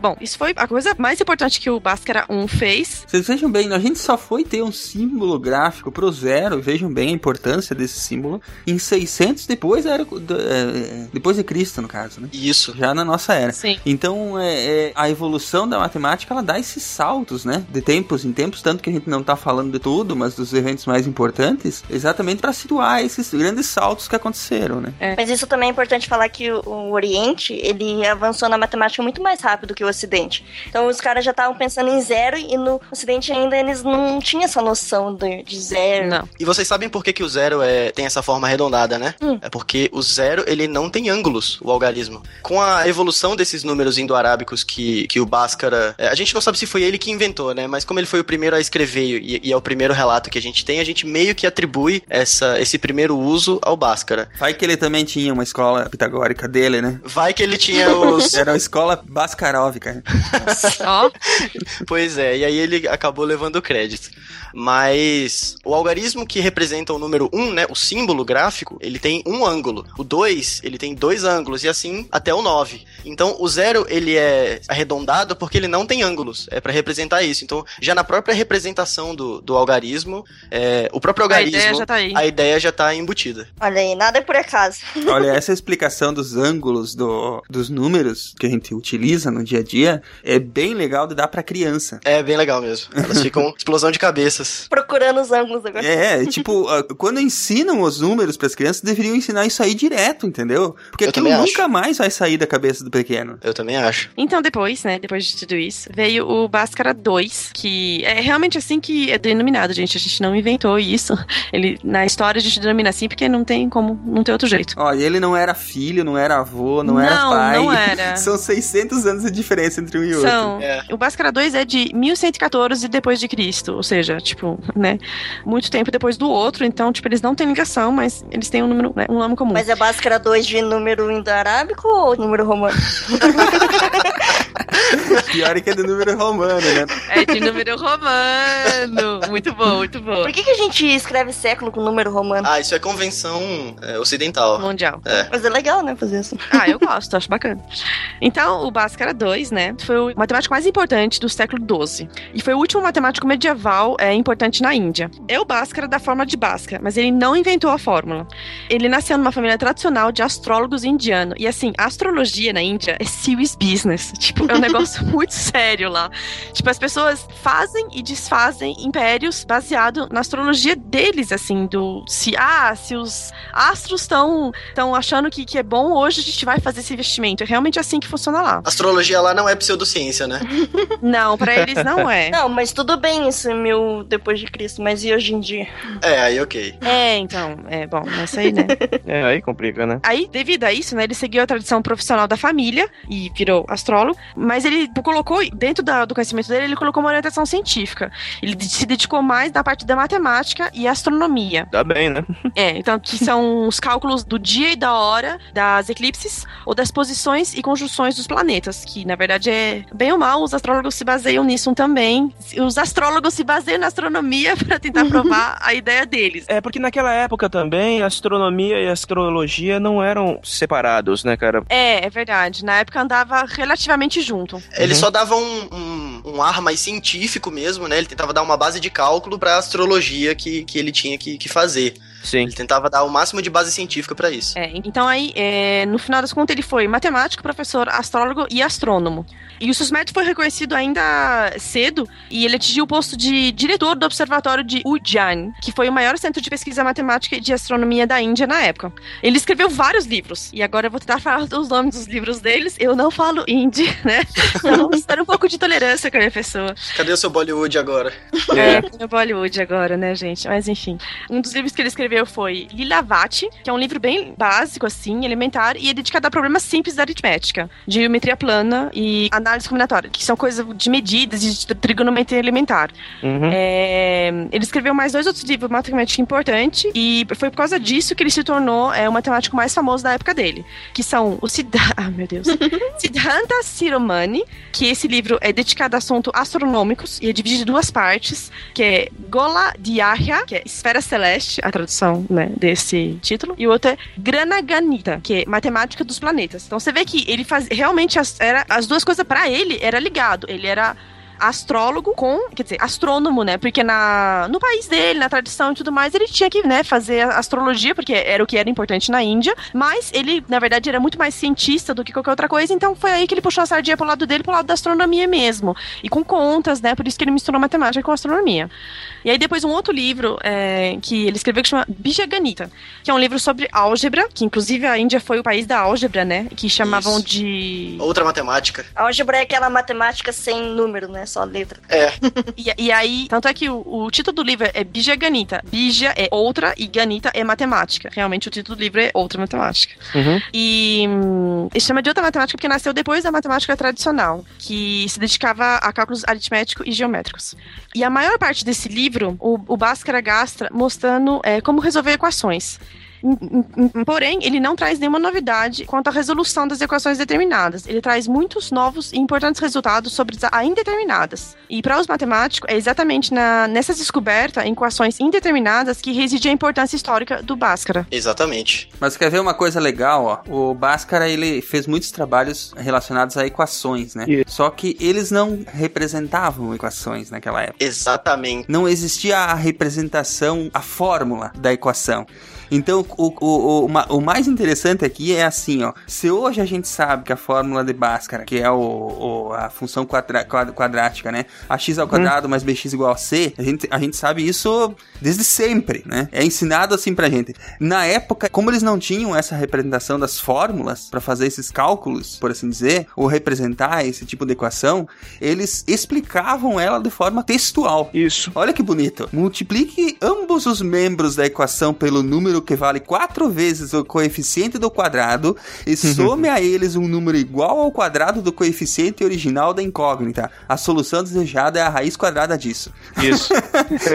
Agora imagina um livro de matemática inteiro escrito assim, sem nenhuma fórmula. Eu aprendi assim. Silmar, a gente tá falando, não eram só os indianos que eram assim. A matemática ocidental, por muito tempo. Sim, exatamente. Não tinha a representação da fórmula. É, é isso que eu gostaria de deixar claro, entendeu? É. A fórmula matemática é coisa é invenção recente, por assim dizer. Ela tá no último dia do calendário do, do Cosmos aqui, da matemática. No último é. Acho até que mais, né? Mas É lá pelo, pelas seis da tarde. É. Por aí. Foi só o que? Há 500 anos? Na matemática, isso aí, tá- aconteceram três coisas. É. Não, eu vou falar isso, o Harry vai ficar puto. Matemática é Mas e como é que tu aprendeu então a fórmula de Bhaskara, Carol? Então, eu não aprendi no começo. Tipo, eu tinha que olhar e era isso mesmo. Tipo, tinha umas frases assim: multiplique ambos os membros da equação pelo número. Era exatamente isso. A questão era: por qual é, número que você vai multiplicar ambos os membros das equações que vai valer quatro vezes o que eu fiz? Era uma, era uma pergunta, entendeu? E eu tinha que achar a resposta. Tanto é que, tipo, eu tava no colegial, eu acho. Eu não lembro se eu tava. Eu tava na série ainda, eu acho. É. E meu primo, que morava aqui no Brasil, veio morar com a gente lá na Europa. E aí eu lembro que eu tinha recebido de dever de casa, alguma coisa de matemática pra fazer. E eu tava tentando resolver com, tipo, umas paradas decoradas que eu tinha aprendido. Tipo, ah, eu tenho que fazer desse jeito. Só que eu não tinha a fórmula de Bhaskara. E aí eu sei que meu primo chegou, ele olhou, ele bateu o olho na equação, já foi lá, opa, delta igual, blá, blá, blá, blá, blá, blá, blá. Eu olhei pra ele, aí eu vi ele fazendo, eu fiquei olhando pra ele, tipo, totalmente aleatório. Eu olhava assim, aí, ué, você não conhece Bhaskara? Eu sei que, assim, meu, desabou o rosto do meu primo, tipo, quando ele viu do jeito que eu fazia. Você não conhece Bhaskara? E eu, não, não conheço Bhaskara. Eu não sei, na verdade, eu não faço a mínima ideia do que você tá falando. Tipo, pra mim, ele podia estar falando assim, ah, você não conhece cenoura? Eu ia falar assim, não, não sei o que é cenoura, sabe? Tipo, é, era um nome desconhecido pra mim. Eu nunca tinha ouvido esse nome na minha vida. Então foi bem estranho. Foi um, uma dos primeiros grandes choques culturais que eu tive. Foi esse. Tipo, ele me explicou que aqui vocês aprendiam isso super cedo e começavam, e resolviam tudo com isso. Eu acho que é uma história bem representativa do quanto que uma representação de uma fórmula ajuda a entender um conceito matemático, né? Exatamente. Mas assim, eu posso falar que o fato deles terem feito a gente estudar do outro jeito, a- a- o pensamento era: se você aprende a fazer do jeito mais difícil, o jeito mais fácil vai realmente parecer mais fácil. Eu, eu discordo disso aí, cara. Há, há controvérsias. Ah, então, é o jeito que me ensinaram. Eu não posso dizer assim, tipo, eu acho que tem coisas que foram ótimas e tem coisas que foram realmente difíceis. Eu, por exemplo, eu realmente tirei dois no vestibular. Tipo, fui muito mal. Na verdade, eu tinha tirado um no vestibular. E o professor deu um foi- pra tu não chorar. Porque acertou Não. seu nome.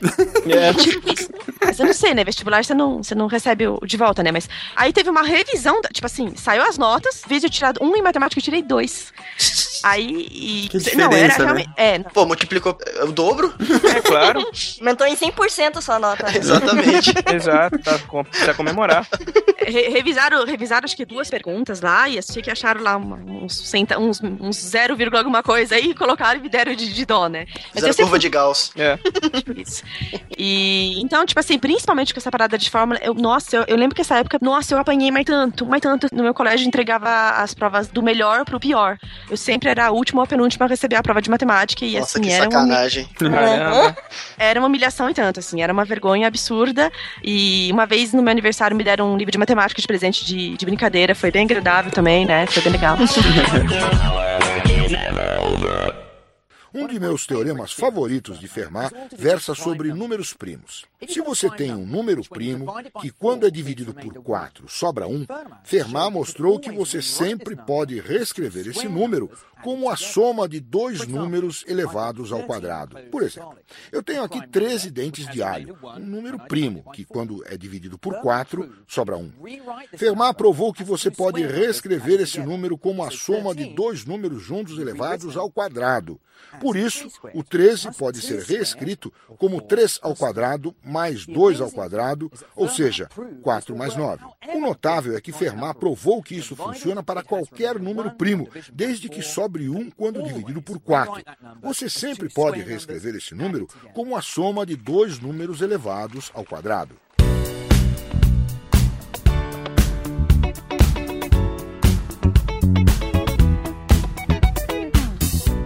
Mas, William, por que, que a função quadrática é tão importante? Ai, ai. Tô esperando vocês. Estrela sabe? Eu não. Eu não tenho coragem de responder isso.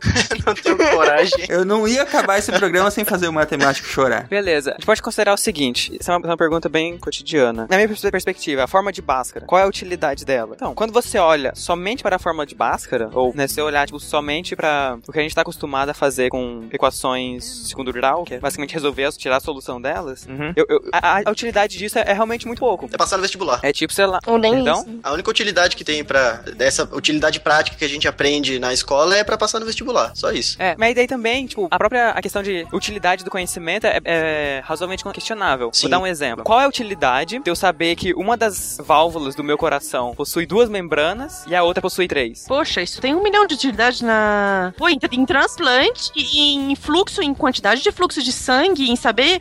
Nossa senhora, isso daí tem muita utilidade. Porque... Não, eu, eu, eu concordo, eu, concordo, eu não tô falando que é inútil, não. Mas assim, Ah, tá. pra mim, né, pra uma pessoa leiga, chucra.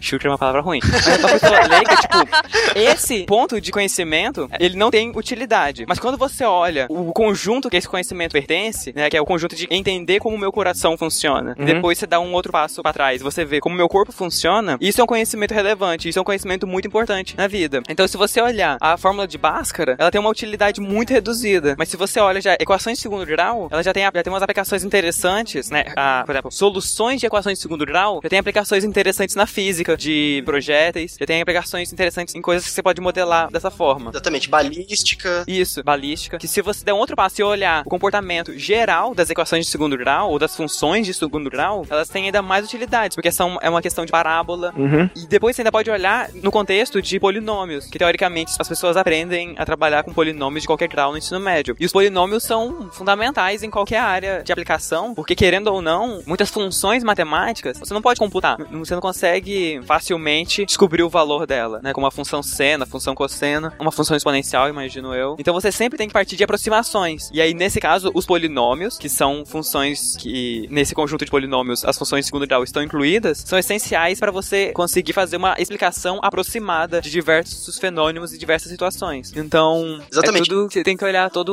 a utilidade do conhecimento dentro de um contexto. O que você quer dizer é que a fórmula quadrática ela vai parar dentro de várias outras coisas, né? Isso. Exatamente. Até na a- uma aplicação em economia, por exemplo, é que alguns problemas mais simples, né, de empresas é, mais simples, a função receita e a função lucro costumam ser, respectivamente, uma função quadrática e uma função afim, né, uma função de segundo grau e uma função de primeiro grau. E é uma excelente aproximação, assim como o, o Harry falou, para valores que a gente não tem uma função atrelada a esses valores, entendeu? Então, é, para você quer relacionar, por exemplo, a empresa quer saber quanto de receita ela vai ter se ela tiver um custo X. Essa função receita em função do custo, ela normalmente você consegue aproximar ela por uma função quadrática, entendeu? Elas são aproximações muito boas, porque o erro dessa aproximação ele é com uma ordem muito pequena. Então, até na economia, por exemplo, a pessoa que fala, ah, porque economia é humanas, não sei o quê, mas tem, tem muita aplicação de, de ciências exatas e dessa parte específica de, de polinômio de segundo grau. É, E você saber calcular as soluções da equação quadrática pela fórmula de Bhaskara nada mais é tipo um atalho que você vai pegar pra poder calcular mais rapidamente isso. Por isso que é importante você saber como calcular. É, exatamente. Lembrando que a fórmula de Bhaskara, ela determina só as raízes da equação, mas às vezes as raízes são de menos. Você quer saber os coeficientes, por exemplo. É. Os coeficientes são os, os importantes. Então, meio que a fórmula fica é, restrita pra gente descobrir as raízes e resolver os problemas que, que a gente vê pela frente na escola só. E também, se olhar na escola, a fórmula de Bhaskara ela é importante para você aprender a usar fórmulas. Exatamente, é um dos primeiros contatos. Na minha experiência, foi a primeira fórmula que a gente tinha que usar, e não é uma fórmula muito fácil, porque tem mais e menos, e raiz, e quadrado. Exatamente. É um pesadelo. Já vai preparando para o que ele vai encontrar pela frente. Na verdade, isso aí é, uma- é um divisor de águas no, no ensino da matemática. Se o cara não aprender isso aí, ele tá ferrado pro resto da vida. É, Sim, Se mas uma- é. Obrigada, muito obrigada. exatamente. A pessoa tem que aprender isso aí pra aprender a usar fórmula, pra aprender a ter um raciocínio lógico complexo. Exatamente. Não sei, eu sou de biológicas. Pra mim, o primeiro divisor é Pitágoras e o segundo é Bhaskara. Exatamente. né? Eu colocaria a grande divisão em números racionais, trabalhar com frações. pra mim, a grande divisão é procarioto e eucarioto. É verdade. Quem não manja de procarioto e eucarioto, eu não, eu não, eu não quero falar. Eu não quero falar. É, mas daí nós temos a matemática. Vamos lá pra matemática. Os três marcos que a gente teria aí, que nem vocês falaram, né? Eu acho que a, a- os números racionais, né? Isso. Aprender a trabalhar com, com frações, isso aí é uma coisa E esses são bem cedo. a pessoa aprende bem cedo e se não aprender, ela tem dificuldade depois. O resto da vida. É. E depois disso viria Pitágoras, né? Isso. É, que ali a pessoa aprende a trabalhar com esquemas gráficos da representação matemática, né? Isso. E depois eu acho que é, que é aprender a lidar com as fórmulas e o raciocínio mais complexo, Bhaskara e assim por diante, né? Precisamente. Acho que dá pra dividir esses momentos aí realmente em nível 1, nível 2 e nível 3, entendeu? que quando a gente aprende, a gente imediatamente passa de level. É, e aí eu ver como é importante. Claro, todo, todo o conhecimento ele vai se somando, né? Não é, não é à toa que a gente tem um currículo escolar, né? Muita coisa dali, Exatamente. às vezes, dá até pra tirar fora. Mas tem algumas coisas que elas se complementam e que tem que ser aprendidas na sequência e tem que ser aprendidas bem, né? Sim, sim. É, até porque a gente, no, no começo da nossa vida escolar, né, até o final ali do ensino fundamental, a gente aprende muita coisa. A gente fala, ah, mas por que, que a gente vai aprender isso? É meio que preparando pro pesado que a gente vai ver no ensino médio, entendeu? Eles têm que dar, é, durante todo o nosso ensino fundamental, é, os professores têm que ir realmente fundamentando essa base de cálculo. A gente tem que ficar bom com fração, ficar bom com MMC, MDC, todas aquelas coisas que a gente acha que é mais básico, mas se não tiver E olha, eu vou te falar, a pessoa que aprende que fração não é um bicho de sete cabeças e não machuca ninguém, ela tem uma vida escolar muito mais fácil, muito mais facilitada. Ah, mas com certeza. Com certeza. Até quando eu vou, quando eu vou dar aula pro. Pergunto pros meus alunos qual o conhecimento deles de infrações. Antes de qualquer que seja o tema, qualquer que seja a matéria, eu pergunto, gente, como é que vocês são com fração? Porque fração aqui na- no âmbito escolar é a base de praticamente tudo, né? Então, se a pessoa não sabe fazer uma soma de fração, não sabe fazer uma multiplicação, às vezes tem dificuldade, é, multiplicação de divisão de polinômios, vai ter um monte de dúvida lá na frente. Mas aí é que tá, a, a pessoa pode até acabar entendendo aquele conceito que está sendo passado, mas na hora de resolver ela não consegue. É Se ela não sabe fração. e é um negócio tão básico, né, cara? É bem básico. Se o cara não tiver uma base matemática forte que ele tenha aprendido no ensino fundamental, ele tá frito, cara. Aí tá lascado. Tá lascado. Vai acontecer que nem eu que tive que fazer um ano de c... pra poder aprender tudo que eu não aprendi. pra poder fazer vestibular.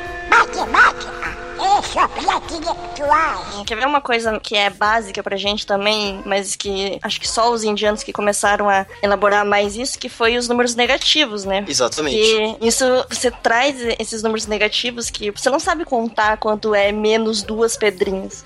Tipo, isso é meio abstrato pra pessoa conseguir entender o que é. E, tipo, se você colocar isso no papel pra você fazer cálculo, você consegue ter um mundo muito maior de possibilidades de, de cálculos pra você fazer. Então, quando eles inseriram esses números negativos, a matemática deu muito avanço, assim, nas complementações dela. É, exatamente. É, eu costumo ensinar para os meus alunos também essa questão do- dos números negativos, como ele não é uma coisa palpável, igual você disse, ah, quantos são menos duas pedras? É, não tem como a gente imaginar essa quantidade. Eu costumo usar dívida no banco.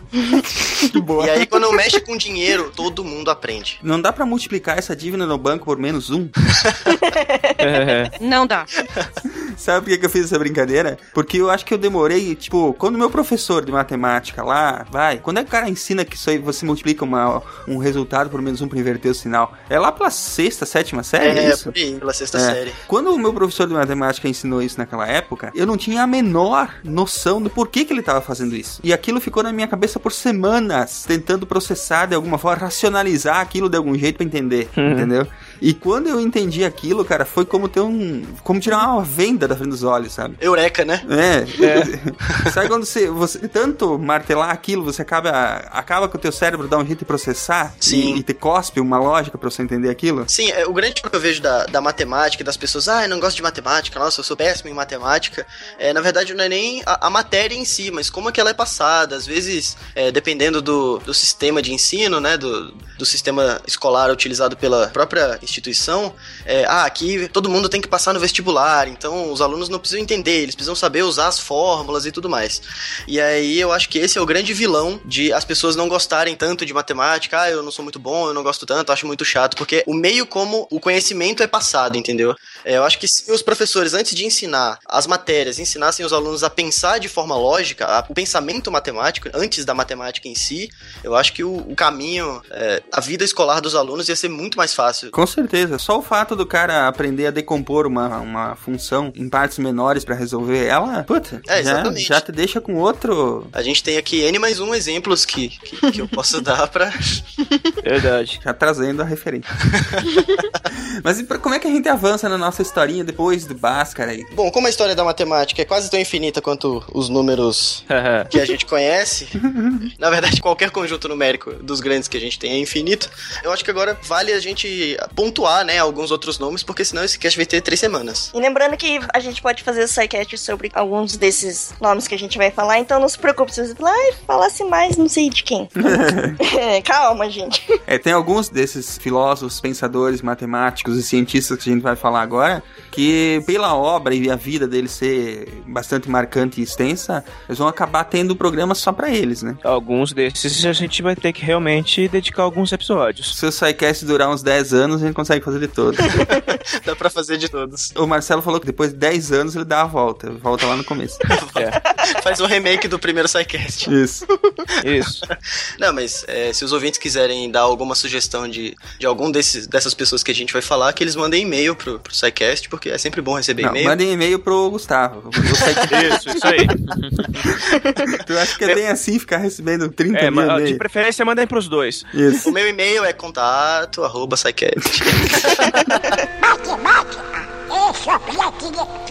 Eratóstenes, sei lá. Eratóstenes. como é mesmo. Tóstenes. É, ele, ele ficou relativamente famoso porque ele foi a primeira pessoa que conseguiu determinar o raio e, consequentemente, o diâmetro da Terra. Ele usou o ângulo de incidência dos raios solares, né, com, com Uhum. um pedaço de pau no chão, aquela ideia de relógio de sol que a gente tem, e ele observou que ele podia encarar os raios luminosos como sendo linhas paralelas, né, que ele fala, bom, a noção que hoje a gente tem de fonte extensa, né, de luz. Isso. Então, ele teve essa ideia de que os raios solares eram feixes paralelos, e aí com Uhum. uma estaca no chão ele foi fazendo aproximações e conseguiu chegar numa aproximação muito boa pro, pro diâmetro da Terra. É, mas é, mas é legal contar como que ele fez isso, né? Porque, tipo assim, que. Quer dizer, ele pegou um papiro em Alex- Alexandria que descrevia que no dia 21 de junho, ao meio-dia em ponto, o sol era inteiramente. era completamente visto na água do fundo de um poço e nenhuma pilastra, nenhuma coluna ou vara fincada no chão fazia sombra. Até aí você podia dizer grandes coisas, né? Só que ele resolveu testar.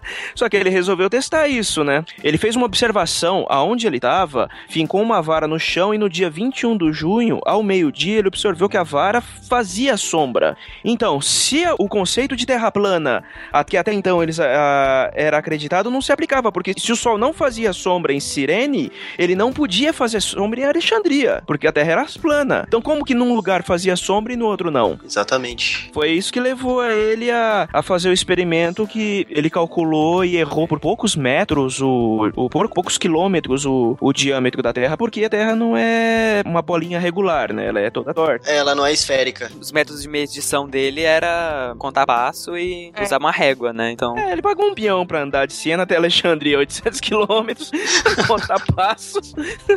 E você sabendo essa distância, que- porque se a Terra fosse curva, ela não é uma linha reta, então você tem um, um ângulo ali entre esses dois. Você isso. sabia calcular qual era o ângulo entre essas duas cidades lá no centro da Terra. Nisso você sabia a distância do centro até a superfície entre as- Uhum. essas duas cidades e você fazia lá um, um jogo de trigonometria e pronto, você conseguia, tipo, ter a aproximação de quanto que era o raio da Terra. Isso. Sim. Aí ele calculou o diâmetro da Terra em 40 mil quilômetros, né? Sendo que o diâmetro real da Terra é 40.030,2 quilômetros. Ele errou só por 30 quilômetros.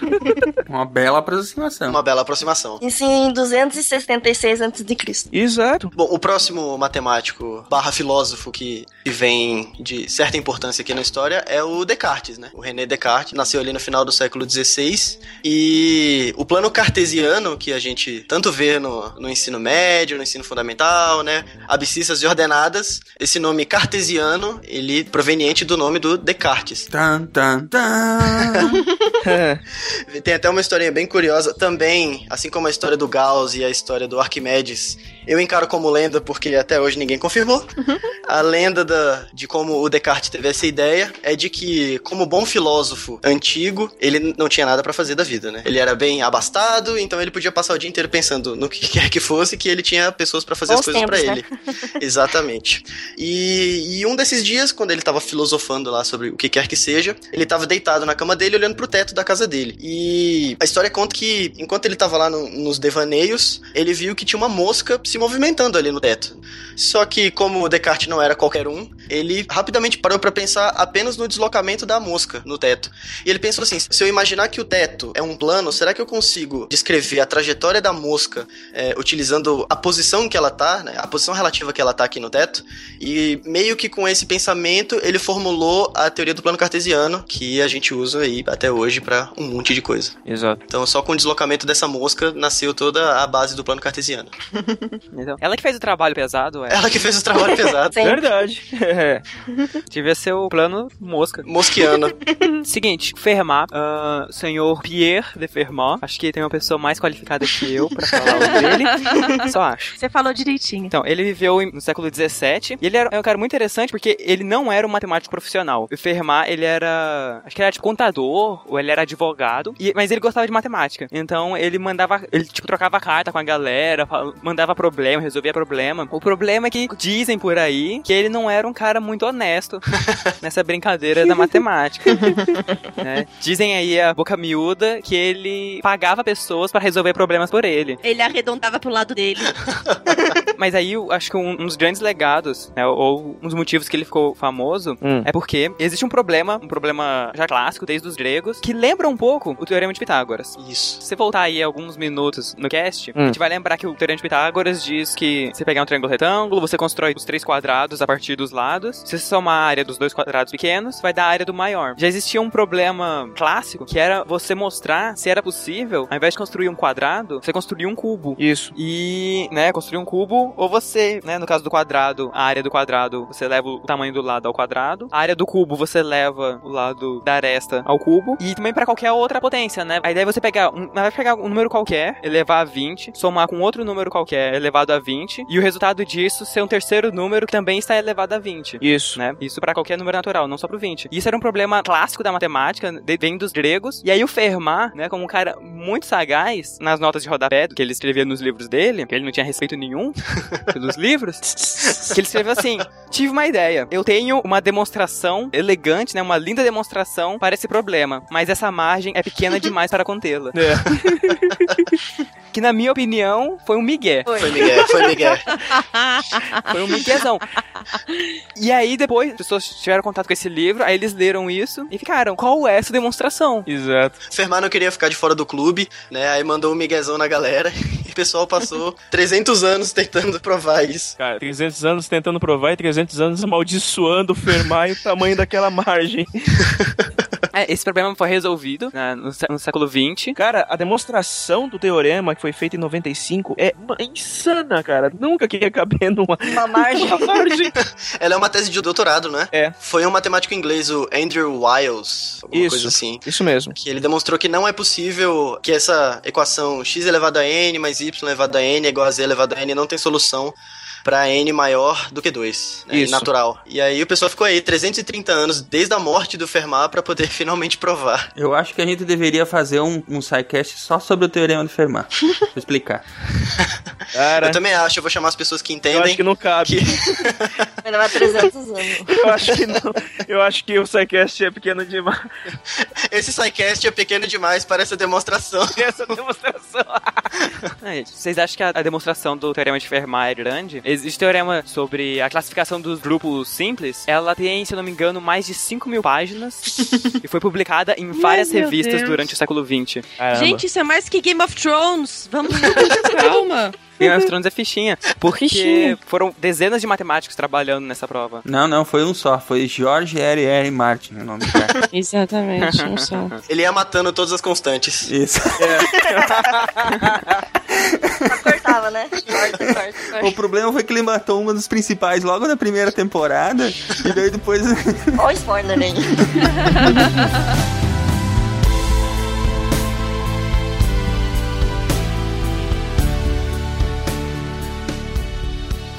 Galois tinha passado quatro meses preso. Numa misteriosa saga de amor não correspondido, foi desafiado para um duelo. Ele havia passado a noite anterior em claro, refinando uma nova linguagem matemática que havia desenvolvido. Galois acreditava que a matemática não deveria ser o estudo de números e formas, mas de estruturas. Talvez ele ainda estivesse preocupado com sua matemática. Só um tiro foi disparado naquela manhã. Galois morreu no dia seguinte, com apenas 20 anos de idade. Foi uma das maiores perdas da matemática. Somente no início do século XX, Galois seria plenamente reconhecido e suas ideias totalmente compreendidas. Galois descobriu novas técnicas que podiam definir se as equações teriam soluções ou não. A simetria de certos objetos geométricos parecia ser a chave. Sua ideia de usar a geometria para analisar equações foi adotada na década de 1920 por outro matemático parisiense, André Weil.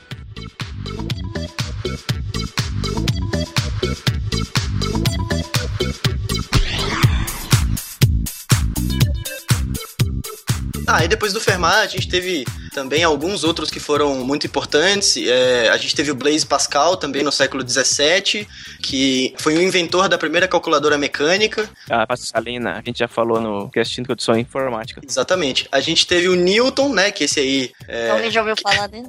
Todo mundo já ouviu falar. inútil, não fez Temos nada. alguma Não sei, coisa. não faço ideia. Quem que é? Além de ser o pai da física clássica que a gente conhece, ele é também considerado o pai do cálculo diferencial, né? Que é o, o cálculo que a gente vê na. Que para quem. Faz faculdade de exatas, esse cálculo aí mesmo. É, tem muita coisa de Newton. Quer dizer, mais pra Leibniz do que pra Newton, né? Mais ou menos, é. É, e a gente teve Leibniz também, em- no século XVII, quase que contemporâneo. É contemporâneo ao Newton, né? Ele, é só- ele era só três anos mais novo. Eles brigaram. Puta, eles brigaram pra cacete, velho, Pois por causa é. do cálculo diferencial. É porque o Newton não ligava muito pro cálculo, né? Ele, tipo, não desenvolveu tanto. Daí o Leibniz foi lá e publicou. É, E exatamente. daí o Newton ficou puto da vida que ele fez isso. E, Isso, tipo, exato. E ele, como ele era presidente da Royal Society, ele pegou e falou que, tipo, ele copiou o Newton e não sei o que lá. Mas o cálculo que a gente usa é muito mais baseado. É muito mais baseado no Leibniz. A, a notação da, do cálculo diferencial que a gente usa é do Leibniz. cara. Isso, a anotação, de, a anotação do cálculo, realmente. Depois do Leibniz, a gente teve o Euler também, que esse é outro para quem fez exatas. Esse é bem famoso. Ele foi o matemático mais prolífico de todos os tempos. A vida dele foi, foi a matemática, né? A vida dele, É. ele não fez mais nada. Ele, inclusive, ele só, tinha, ele só fazia uma refeição por dia, né? Enquanto fazia conta. É isso. ele escreveu nada menos que 866 livros e artigos. Caramba. É, Gustavo, você falou que ele ficou cego? Sim, nos últimos anos da vida dele, ele ficou cego. Foi aí que a, a produção matemática dele aumentou. Porque ele Caramba. fala que ele não tinha mais distrações. É Muito bom. Ele só ditava e tinha Nossa. 50 pessoas que copiavam o que ele falava. Tinha uma produção em série de, de artigos. Caramba. Ele merece um episódio inteiro do SciCast. Ele merece. É, um episódio todo só lendo a lista de publicações. Verdade. Só só lendo lendo o látis dele. Nossa, o látis do cara, mano. 3 Porra. horas de cast. Alguém podia fazer, né? O látis dos mortos, só pra dar risada. Será que não tem, hein? ó? É capaz de ter, viu? Bem provável que tenha. Não do vídeo da internet. Podia ser tipo uma desenciclopédia do látis, né? É. Bom, o Euler foi quem fez a fusão é, das duas teorias do Newton e do Leibniz e integrou tudo isso numa, numa notação matemática, né? Ele refinou também a noção de função e foi ele que criou a, a notação matemática das constantes do E, né, que é a constante de Euler, que leva o nome dele, o I, que é o número imaginário, e o Pi Uhum. também. Ele que difundiu, né? O símbolozinho do pi é dele, é? Não, o símbolozinho Pi é da Grécia. Ele que Difundiu, né? Ele que relacionou. que relacionou isso, convencionou a- aquela constante com essa letra grega, exatamente. Ah, certo. Depois de 800 livros, fica É, meio depois de- comum. Depois de 900 livros, Matemática é só piadinha que. E aí veio uma moça, finalmente, depois de tanto tempo, a gente vai finalmente falar de uma menina. A gente falou só de homem até agora, mas tem sim uma moça que foi importante na matemática. E essa, como todas, que queria ser cientista, foi pelos lados, né? Foi pelos lados também, a história dela é bem legal. A inspiração dela foi o Arquimedes, foi o que inspirou ela, foi o, o cientista que ela admirava, né? Qual o nome dela? Que você não falou ainda? Marie-Sophie Germain. Desculpe, gente, eu me empolguei. E ela começou a estudar essa matemática. Bom, claro, os pais foram contra, né? Em 1776, O ninguém. que você tá fazendo? Fazendo conta. Vai aprender a fiar. Mas até hoje tem gente que é contra isso. É verdade. Exatamente. E aí ela queria entrar na École Polytechnique, a Politécnica lá da França e de Paris, né? E que era o censo de ciência e tecnologia, só que era proibido pra mulher, porque, né, na época não podia. E ela se fez passar por um homem. Lá, Joana Dark, né? É, Tipo de francês isso. É, ela se vestia de homem, ela, ela inventou o nome Antoine Auguste Leblanc, tipo, um nome X, que era um aluno que, tipo, não frequentava as aulas. Ela pegou, fuçou lá, esse cara não vem, vou fingir que eu sou ele. teve várias vezes que teve situações vexatórias do, do disfarce dela. Tipo, provavelmente as pessoas devem ter percebido, só que não queria falar, né? Tipo, aquela coisa de, nossa, eu acho que aquilo ali é uma mulher vestida de homem, mas acho que eu vou ficar quieto. E só que deu certo. Depois de muito tempo ela frequentando as aulas e fazendo comentários importantes e participando e tudo mais, ela começou a ganhar é, respeito do mestre e a possibilidade de se corresponder com o matemático alemão Johann Carl Friedrich Gauss, que, né, vocês conhecem, O Gauss. né? Gauss. Bem, acho que vocês conhecem bastante ele, mas a gente vai falar dele. Príncipe da matemática. Exatamente. e ela se tornou aluna do Gauss e amiga dele. Hum. E essa amizade e esse, esse aprendizado em comum é, resultou então entre o aperfeiçoamento do último teorema de Fermat, a teoria sobre as vibrações que contribui para manter as estruturas, que é uma teoria que inclusive foi aplicada à Torre Eiffel na hora de sua construção. É pouca coisa que ela fez. Não, não, verdade. não é pouca coisa não. Estamos mencionando ela porque ela mandou muito bem, assim. É, foi, a amizade dela com o Gauss foi bem prolífica mesmo. E assim, o que eu acho mais legal é a garra, sabe? Tipo, você não pode fazer, mas ah, tá bom. Vou lá me fantasiar de homem pra entrar no auditório cheio de homem, que era uma coisa proibida, provavelmente devia ter sanções, né, contra isso, tipo, devia ter, sei lá, no mínimo iam expulsá-la de lá de um jeito bem ruim, assim, né? Enfim, e daí ela também fez, é, junto, junto com essa colaboração com Gauss, ela fez o trabalho sobre superfícies elásticas, e esse trabalho fez que ela ganhou o prêmio da Academia Francesa de Ciência, que foi a primeira mulher aceita nessa congregação. Então, né, mais uma pioneira. E em reconhecimento a esses estudos, o Gauss solicitou à Universidade de Göttingen, na Alemanha, certificar o trabalho da Marie-Sophie como tese de doutorado. Mas olha só, gente, ela teve que. O Gauss teve que solicitar para que o trabalho da vida dela, que, que era ótimo, fosse é, certificado como tese. Tipo, ela sozinha não ia conseguir isso. É meio triste, mas pelo menos alguém, né? Ela pelo menos ela lutou e conseguiu. Sim. É, exatamente. E falando no Gauss, né, que é o, o próximo matemático aqui da lista. Outra lenda também que a gente escuta na matemática é de quando o Gauss, quando era criança ainda, ele meio que descobriu uma fórmula, um jeito de fazer uma soma de uma progressão aritmética, né, que hoje é a base da fórmula da, da soma de PA que a gente tem. Aham. A lenda diz que ele estava ainda na escola e na sua cidade natal e o professor mandou que os alunos somassem é, todos os números de 1 a 100. Então 1 mais 2 mais 3 mais 4, né, até 100. É, e aí ele achou que os alunos, beleza, né, os alunos vão ficar quietos aqui pro resto do dia, é, eu vou ficar aqui sem preocupação. E aí, poucos minutos depois, o Gauss chega lá no professor e fala assim, tio, terminei. E aí ele achou a resposta correta, né, que é 5050, e ele fez praticamente nenhum cálculo. E aí, por conta disso, depois que ele explicou que ele somava o primeiro com o último, depois o segundo com o, antepenu- com o penúltimo, o terceiro com o antepenúltimo, ele via que dava sempre o mesmo resultado e multiplicou pelo número de pares, né, que é basicamente a fórmula que a gente tem hoje para uma soma de PA.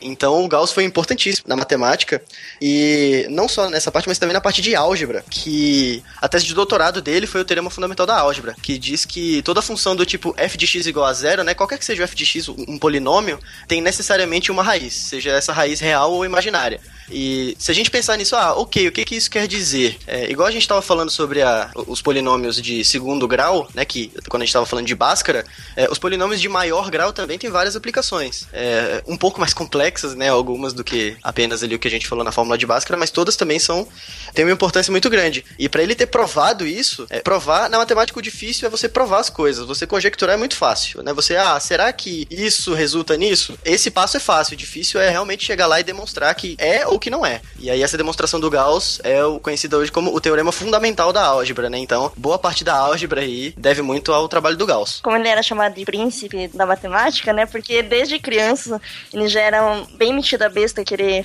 fazer matemática. Diz que, tipo, outra lenda, com 12 anos ele já pegava e criticava a geometria euclidiana. Falava que não, que não funcionava. Ah, mas todos. quem nunca, né? É. Que o euclidiano quer dizer que, tipo, tudo era plano, né? Ele falava, não, não é bem assim. e já começava a pensar nessas coisas. Ele também usava bastante o, números imaginários, né? Que ele começou a colocar em todas as equações que ele achava importante para fazer isso, desenvolveu, tipo, para você construir casas, pontes, tipo, aviões lá, ajudou a Marie com a Torre Eiffel, né? Isso também até na mecânica quântica, a gente usa números imaginários e não conseguiria avançar sem eles. E acho que ele também, porque a gente tem o, o sistema de divisão de conjuntos de números e, tipo, ninguém conseguia entender onde estava esse números imaginários, né? E ele colocou que eles estavam, tipo, de uma forma perpendicular na natureza, assim. Tipo, ele desenhou exatamente essa imagem de onde eles se encontravam Uhum. esses números. Porque, tipo, número imaginário de si, você acha número negativo uma coisa abstrata, imagine números imaginários. É, o número imaginário ele é bem abstrato. Até porque você tem que imaginar ele, né? Então. Eles têm que fazer força.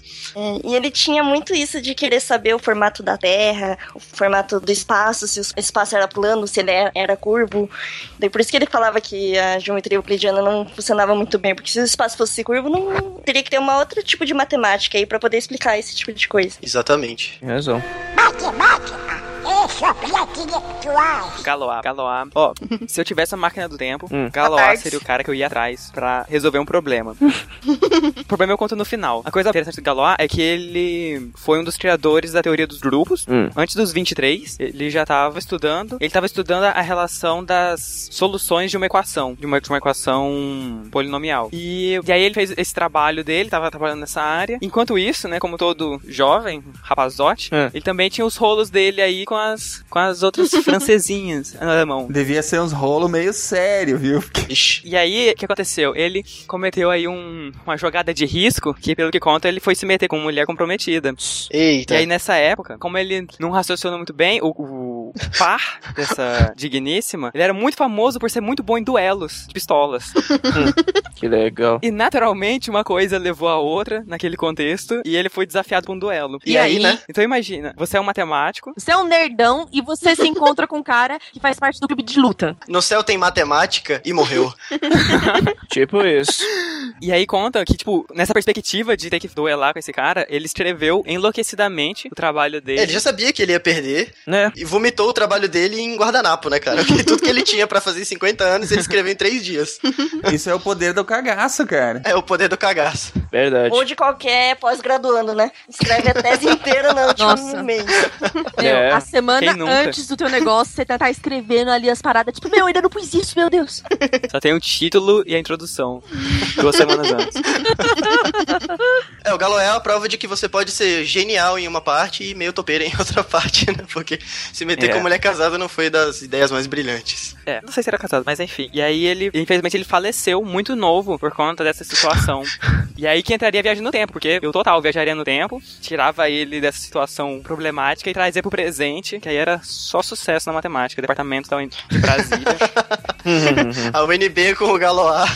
É, e o que eu acho muito legal nessa história é que o trabalho dele foi enviado pra outros matemáticos, só que ele não foi lido, ele não foi compreendido na época. Demorou coisa de 30 anos pra as pessoas lerem o trabalho dele, entenderem e publicarem. E, e era, na época, era extremamente relevante. Ele foi um, um dos fundadores da álgebra abstrata. Exatamente, o trabalho dele era tão complicado que quando ele escreveu ninguém conseguia entender o que ele tinha escrito. Eles só foram entender 30 anos depois. Nossa. Especialmente porque ele não tava lá pra explicar, né? Não, e ele era muito, muito jovem, vocês têm que lembrar disso. É, ele morreu aos Hum. 20 anos. Então, assim, é, se ele tivesse vivido até os 70, imagina o que, que esses 50 anos de conta, né? a- A gente imagina que, que teria avançado aí no mínimo 100 anos de, de contas aí. O mundo matemático seria evoluído aí no mínimo uns 100 anos se ele não tivesse morrido tão jovem. Tem gente com 40 anos que não consegue nem cuidar da própria conta bancária, né? Sempre tá Pois é. escrevendo coisa. É. Oi, me chamou?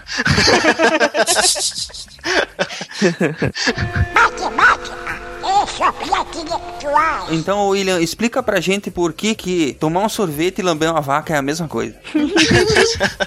Bom, aqui é, a gente vai precisar de alguns conceitos mais básicos de cálculo diferencial. Então, quem aí não fez cálculo 1 pode não acreditar no que a gente vai falar aqui, mas Depois a gente vai fazer um sidecast sobre cálculo, daí eles voltam aqui e vão entender.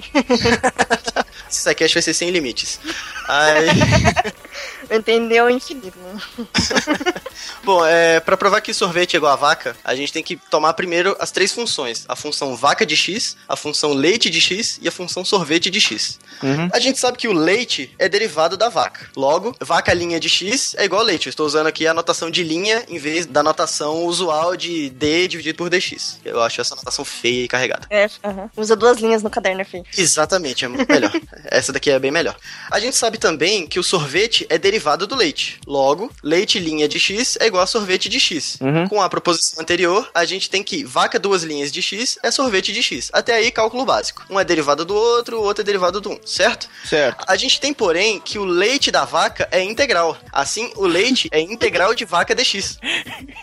Pelo teorema fundamental do cálculo, a integral da derivada se anula, dá uma lambida num sorvete e dá uma lambida numa vaca, são matematicamente iguais. Gente, ele contou essa história no nosso primeiro encontro. Ele perguntou se quer um sorvete ou uma vaca.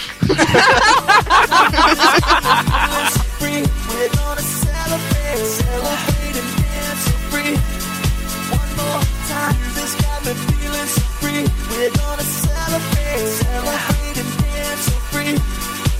Time, got me feeling so free. We're gonna celebrate, celebrate and dance free.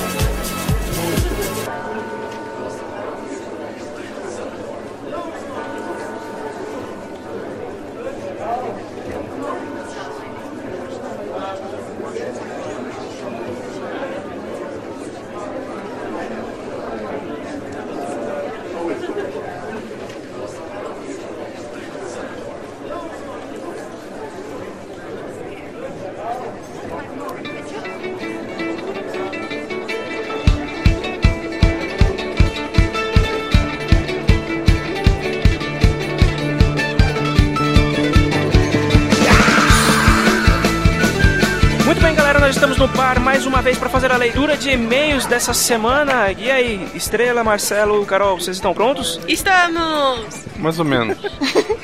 Nossa, que desânimo, cara. Não tô, não tô muito legal, não. É. Ah, feriadão, tamo aí. É, então, você não pode. Você não aproveitou o feriado pra jogar videogame? Não, não. Fui visitar meu irmão, fui visitar minha mãe. Ah, então é por isso que ele tá chateado. É. Ah, eu joguei vários Bejeweled, muitas vezes. É, tá certo, então. Então, beleza, gente. Nós vamos ler as mensagens que vocês mandaram pra, pra nós dessa última semana referente ao cast, ao último cast. Carol, quer começar? O que, que você vai beber? O que, que você vai. O que, que você vai ler? Já que tem cerveja alemã aqui, eu quero uma Por favor. Hum, muito bom. Adoro, adoro. E eu vou ler o e-mail do João Guedes, que ele é professor de rede de computadores, tem 27 anos e nos escreve de Mossoró. Olha só. Daí ele fala assim, é, já, já na mensagem ele fala hashtag amigos, amigo do pause e hashtag maratonista. tá fazendo certinho. Tá certo. Aí ele, olá, Psycasters. Olá, amigo. Olá. Olá. Olá, olá. Olá. E-mail um pouco atrasado, mas queria fazer uma referência cruzada. Graças à maratona e por acompanhar os novos casts, acabei ouvindo o- os episódios 26 de Genoma e 76 de Bis. Como é que é o número de 76? Bis, a B. Ah, tá. Ele escreveu Bis, eu tô lendo Bis. Eu entendi que era aquela moto. Eu entendi que era chocolate. Bis, Porra. bis. Depois, depois do gordo sou eu, hein? Eu tô magro, eu posso. Olha só, sou formado em engenharia de computação e mestre em sistemas de computação. E ao longo da minha formação, apesar de não, não ser minha área, acabei pagando disciplinas que envolviam algoritmos genéticos e enxame de partículas. Meu Deus, triste essa vida. Caracas, enxame de partículas? Eu li certo? É isso mesmo? Caracas, meu. Eu até achei que eu tava tipo equivocada aqui. Enfim. Equivocado tem ele que escolher essas disciplinas. É, então, tadinho, né? É, um algoritmo genético é um tipo de algoritmo evolutivo que se baseia na evolução biológica dos seres vivos, implementando recombinação, cruzamento, Ah, tá aí, muta- é sexo. É, tem que ser. que é, que é cruzamento, né? Mutação e seleção natural. Resumindo, com um exemplo, imagine que precisa encontrar o ponto Z mais alto de um terreno, de três dimensões x, y e z. Sob o seu controle estão apenas as variáveis x e y. Geneticamente, cada indivíduo teria dois genes, sua posição em X e sua posição em Y. Cruzar dois indivíduos seria criar um novo ser que receberia um gene do pai e outro da mãe. Mutação seria alterar algum gene de formação aleatória. Seleção natural seria cruzar os melhores seres, maior Z, e após algumas gerações, eliminar os piores, menor Z. E para começar a brincadeira, crie uma população de X e de Y aleatórios, espalhando-os por todo o terreno. O resultado desses algoritmos costumam ser melhores do que a, do que a força bruta. Tá, olha só. Se ele quer melhorar o sistema do cruzamento, por que ao invés de procurar o ponto Z, ele não procura o ponto G? Ai, caramba. É, Tcharam! Eu vi essa vendo de longe. Foi, né? Foi. Desculpa. Foi, foi. Um enxame de partículas, apesar de não ser considerado um algoritmo evolutivo, também imita a natureza. Uma das variações uti- uti- utiliza abelhas, que se movem em busca de comida, deixando rastros de feromônio. Sempre que há um rastro mais forte em uma direção, há um indicativo de que há mais alimento naquela direção. Se imaginar o mesmo terreno X e XY, onde o objetivo é encontrar o maior Z, alimento no caso, né, que ele citou desse de- traço do rastro das abelhas, Uhum. teremos o mesmo problema sendo resolvido, mas por uma abordagem diferente. Ah, olha aí. Ele Bem, usou dizer- basicamente, ele cru- realmente fez um cruzamento entre os dois, os dois caches, o de genoma e o de abelhas. Realmente ele usou uma fórmula, é, uma fórmula usada em genética para usar um, aplicada no caso de abelhas. É realmente bem, bem interessante o que ele citou agora, apesar de um pouco complexo. É um, é um assunto bem legal mesmo. Uhum. Você já trabalhou com isso, né, ô, É, não com a parada de abelhas e Mas fato a de... do algoritmo. Sim, o algoritmo já usei. Não é fácil, eu não decoro esses algoritmos. Algoritmos você pega eles prontos já e você Uhum. usa banco de dados genético para você aplicar esse algoritmo em é, banco de dados genético mesmo. Eu uso isso em banco de dados de, de bactérias, especificamente das bactérias que eu uso, para ver o que, que pode resultar disso. Mas eu faço a, a minha parte prática, eu faço diretamente é, o mapeamento genético das bactérias. Ah, legal. Oh, muito legal.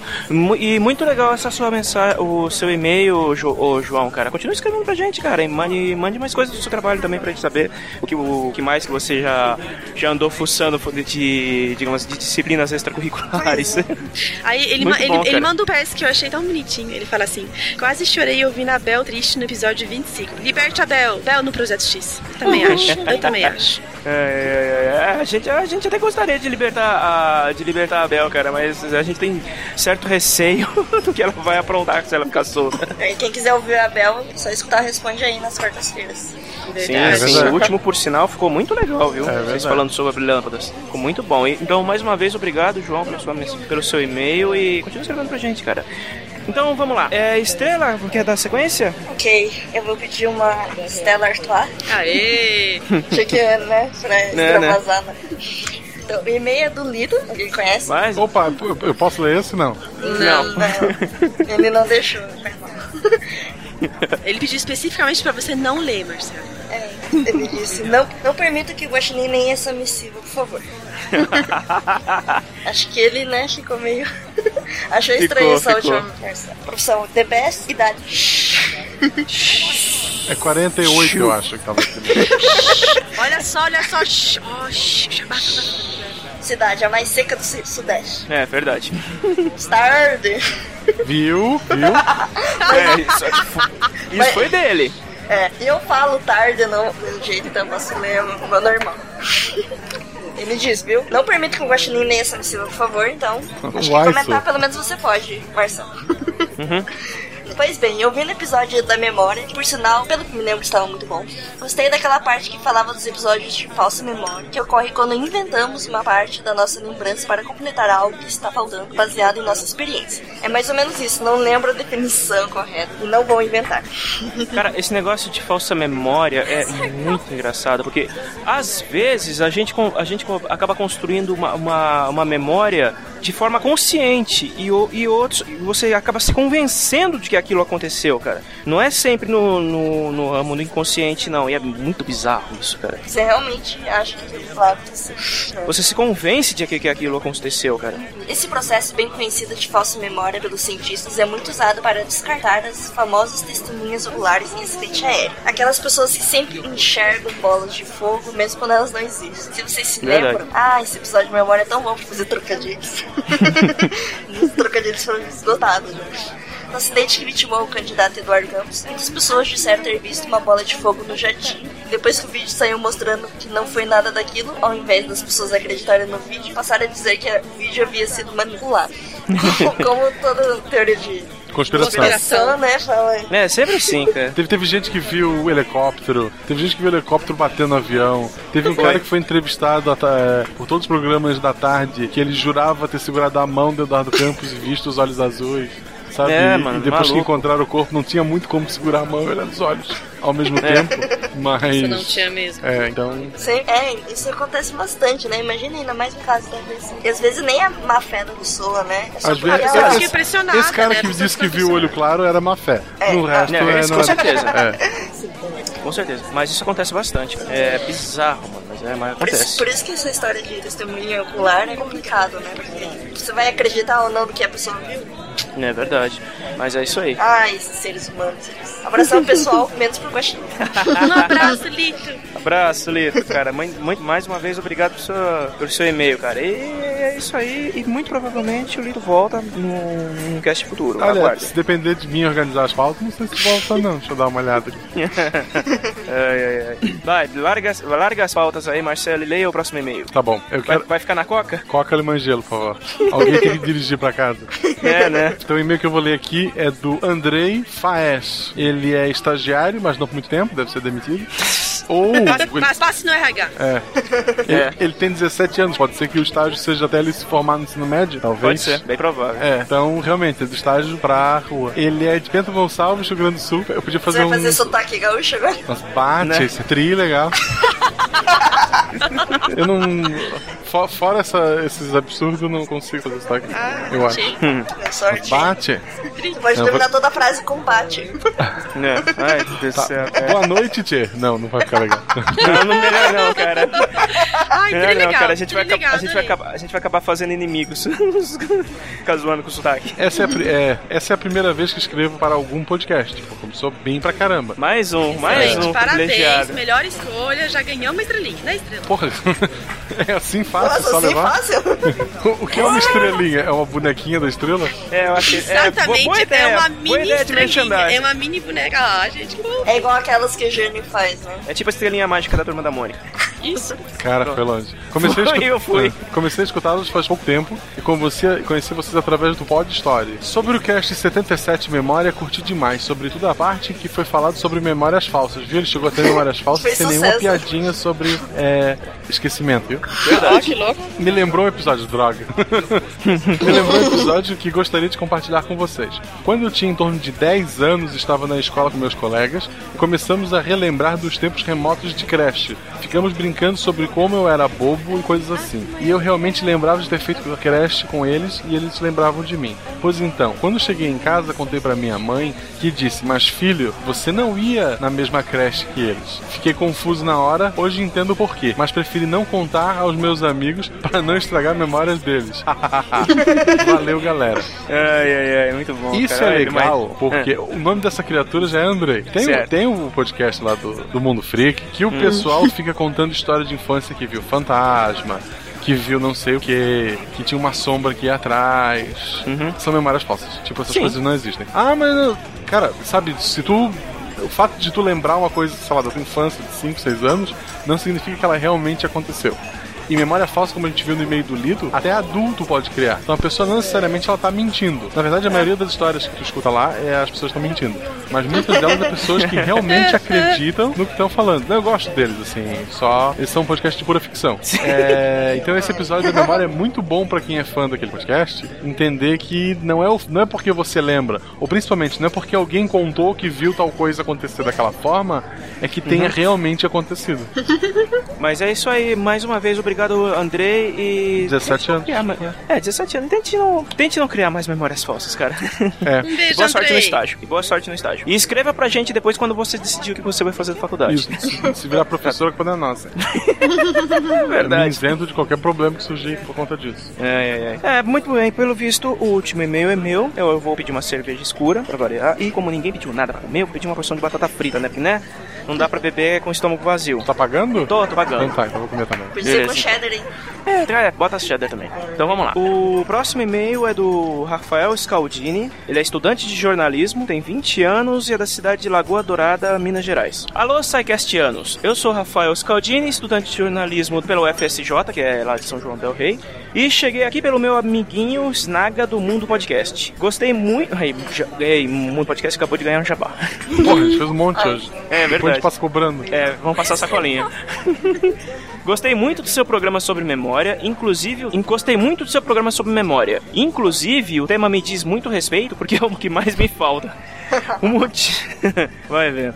O motivo do meu e-mail é por um trecho exclusivo do programa em que, me desculpe, sou ruim de nomes, tá vendo? Disse que quando se pergunta a alguém sobre a velocidade num acidente entre dois carros ou sobre um choque, tem-se duas respostas, tem-se duas respostas diferentes. Foucault, em sua obra As Palavras e as Coisas, levanta esse tema, dizendo que cada palavra que você utiliza traz consigo uma bagagem e que cada receptor tem uma compreensão com base também em sua própria bagagem. Sendo assim, a memória é utilizada até em processos simples como a aplicação da linguagem. É, isso é verdade. Como cada, um, cada pessoa tem uma experiência, a percepção é, acaba muda muito de pessoa para pessoa, né? Isso lá é verdade. Que aí ele diz: Obrigado por sua atenção, abraços em vossas personas e continuem com esse trabalho excelente que alegra minhas semanas. Cara, cara, cara Rafael, muito obrigado você, viu? Eu, nós, nós que agradecemos. Ah, e aí ele tem um post-scriptum aqui. Como vocês já falaram sobre Egito e Grécia, acho bacana fechar com os povos nórdicos porque eu jogava e ainda jogo muito Age of Mythology e acho que tem algo faltando. Então, você sabe que a gente tá seguindo a ordem cronológica da história, né? Então, a, se, hold your horses que os vikings terão seu espaço aqui. Provavelmente não esse ano. Não, vai demorar um pouquinho. É, já aviso. É, acho que a gente vai, acho que a gente vai deixar para soltar junto com a, quando estrear a quarta temporada de Vikings pra gente ganhar, a gente tentar fechar a campanha, tá ligado? Pode ser, pode ser. Ai, gente, eu tenho uma dúvida. Ninguém vai comentar o e-mail que a gente recebeu em 000110001100011 em código binário? Tu viu que eu respondi pra ele em código eu binário, né? Vi, eu achei genial, melhor resposta. Verdade. É isso aí, ouvintes. Vocês podem mandar e-mails desafiadores pra gente que a gente vai responder. A equipe de resposta aos e-mails é, é forte. O, o mais legal foi que ele botou, eu fiquei 4 horas escrevendo este e-mail em código binário. Eu usei um conversor, cara. Eu espero realmente que tu não tenha escrito isso à mão. Tenha usado um conversor também. Porque levou Eu segundos pra eu traduzir ele. tudo que tu escreveu. É, exato, né, cara? Pô, mano, impossível o cara ter escrito na, na unha, velho. Quer dizer, impossível não é, mano. Não, Pô, é, é possível. Ó a trabalheira. É possível. E ele é menor, né? Eu acho que o pessoal tem tempo livre pra fazer essas coisas. Um beijo pro ouvinte que escreveu pra gente em código binário. Acho que é Matheus, né? Uhum. Um beijo, Matheus. Isso, deixa eu ver. Então, muito bem, gente. A, a gente vai ficando por aqui. Vamos continuar enchendo a cara. Já que o Marcelo vai ficar na coca, ele vai ter o encarregado de deixar todo mundo em casa. Garçom, mais, mais, mais um tanto aqui pra gente, pode trazer. Pode trazer mais uma rodada. Isso aí. Então, galera, nós vamos ficando por aqui. Até semana que vem. Deem tchau pros ouvintes, meus amigos. Tchau. Tchau, ouvintes. Um beijo. Continue mandando pra gente e-mails ótimos. É isso aí, galera. Até semana que vem. Tchau. Tchau, pessoal.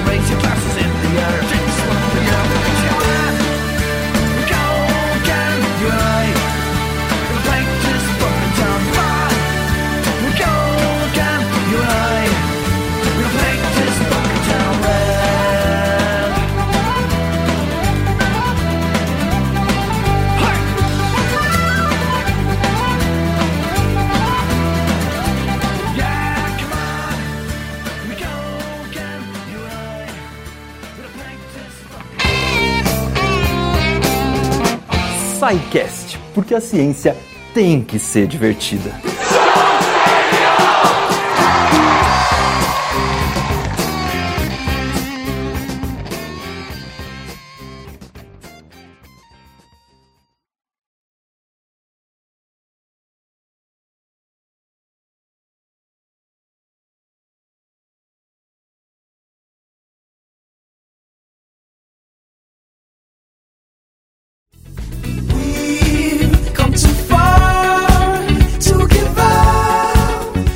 Da pré-história. Como é que foi isso, Gustavo? Gustavo? E agora? E agora, hein? Silmar, não me quebra as pernas, Silmar. Depois qualquer um pode ser. Vamos precisar de uma definição. Defina, Gustavo. Vai lá, William. Função de Gustavo igual. Eu acho que vocês deviam chamar ele de mozão. Melhor jeito. Acho que se todo mundo começar vai ficar um pouco esquisito, mas. Ô, mozão, fala aí. Manda ver, mozão. She's up all night to the sun. I'm up all night to get some. She's up all night for good fun. I'm up all night to get lucky. We're up all night to the sun. We're up all night to get some. We're up all night for good fun. Up all night to get lucky. We're up all night to get lucky. We're up all night to get lucky. We're up all night to get lucky. We're up all night to get lucky. She's up all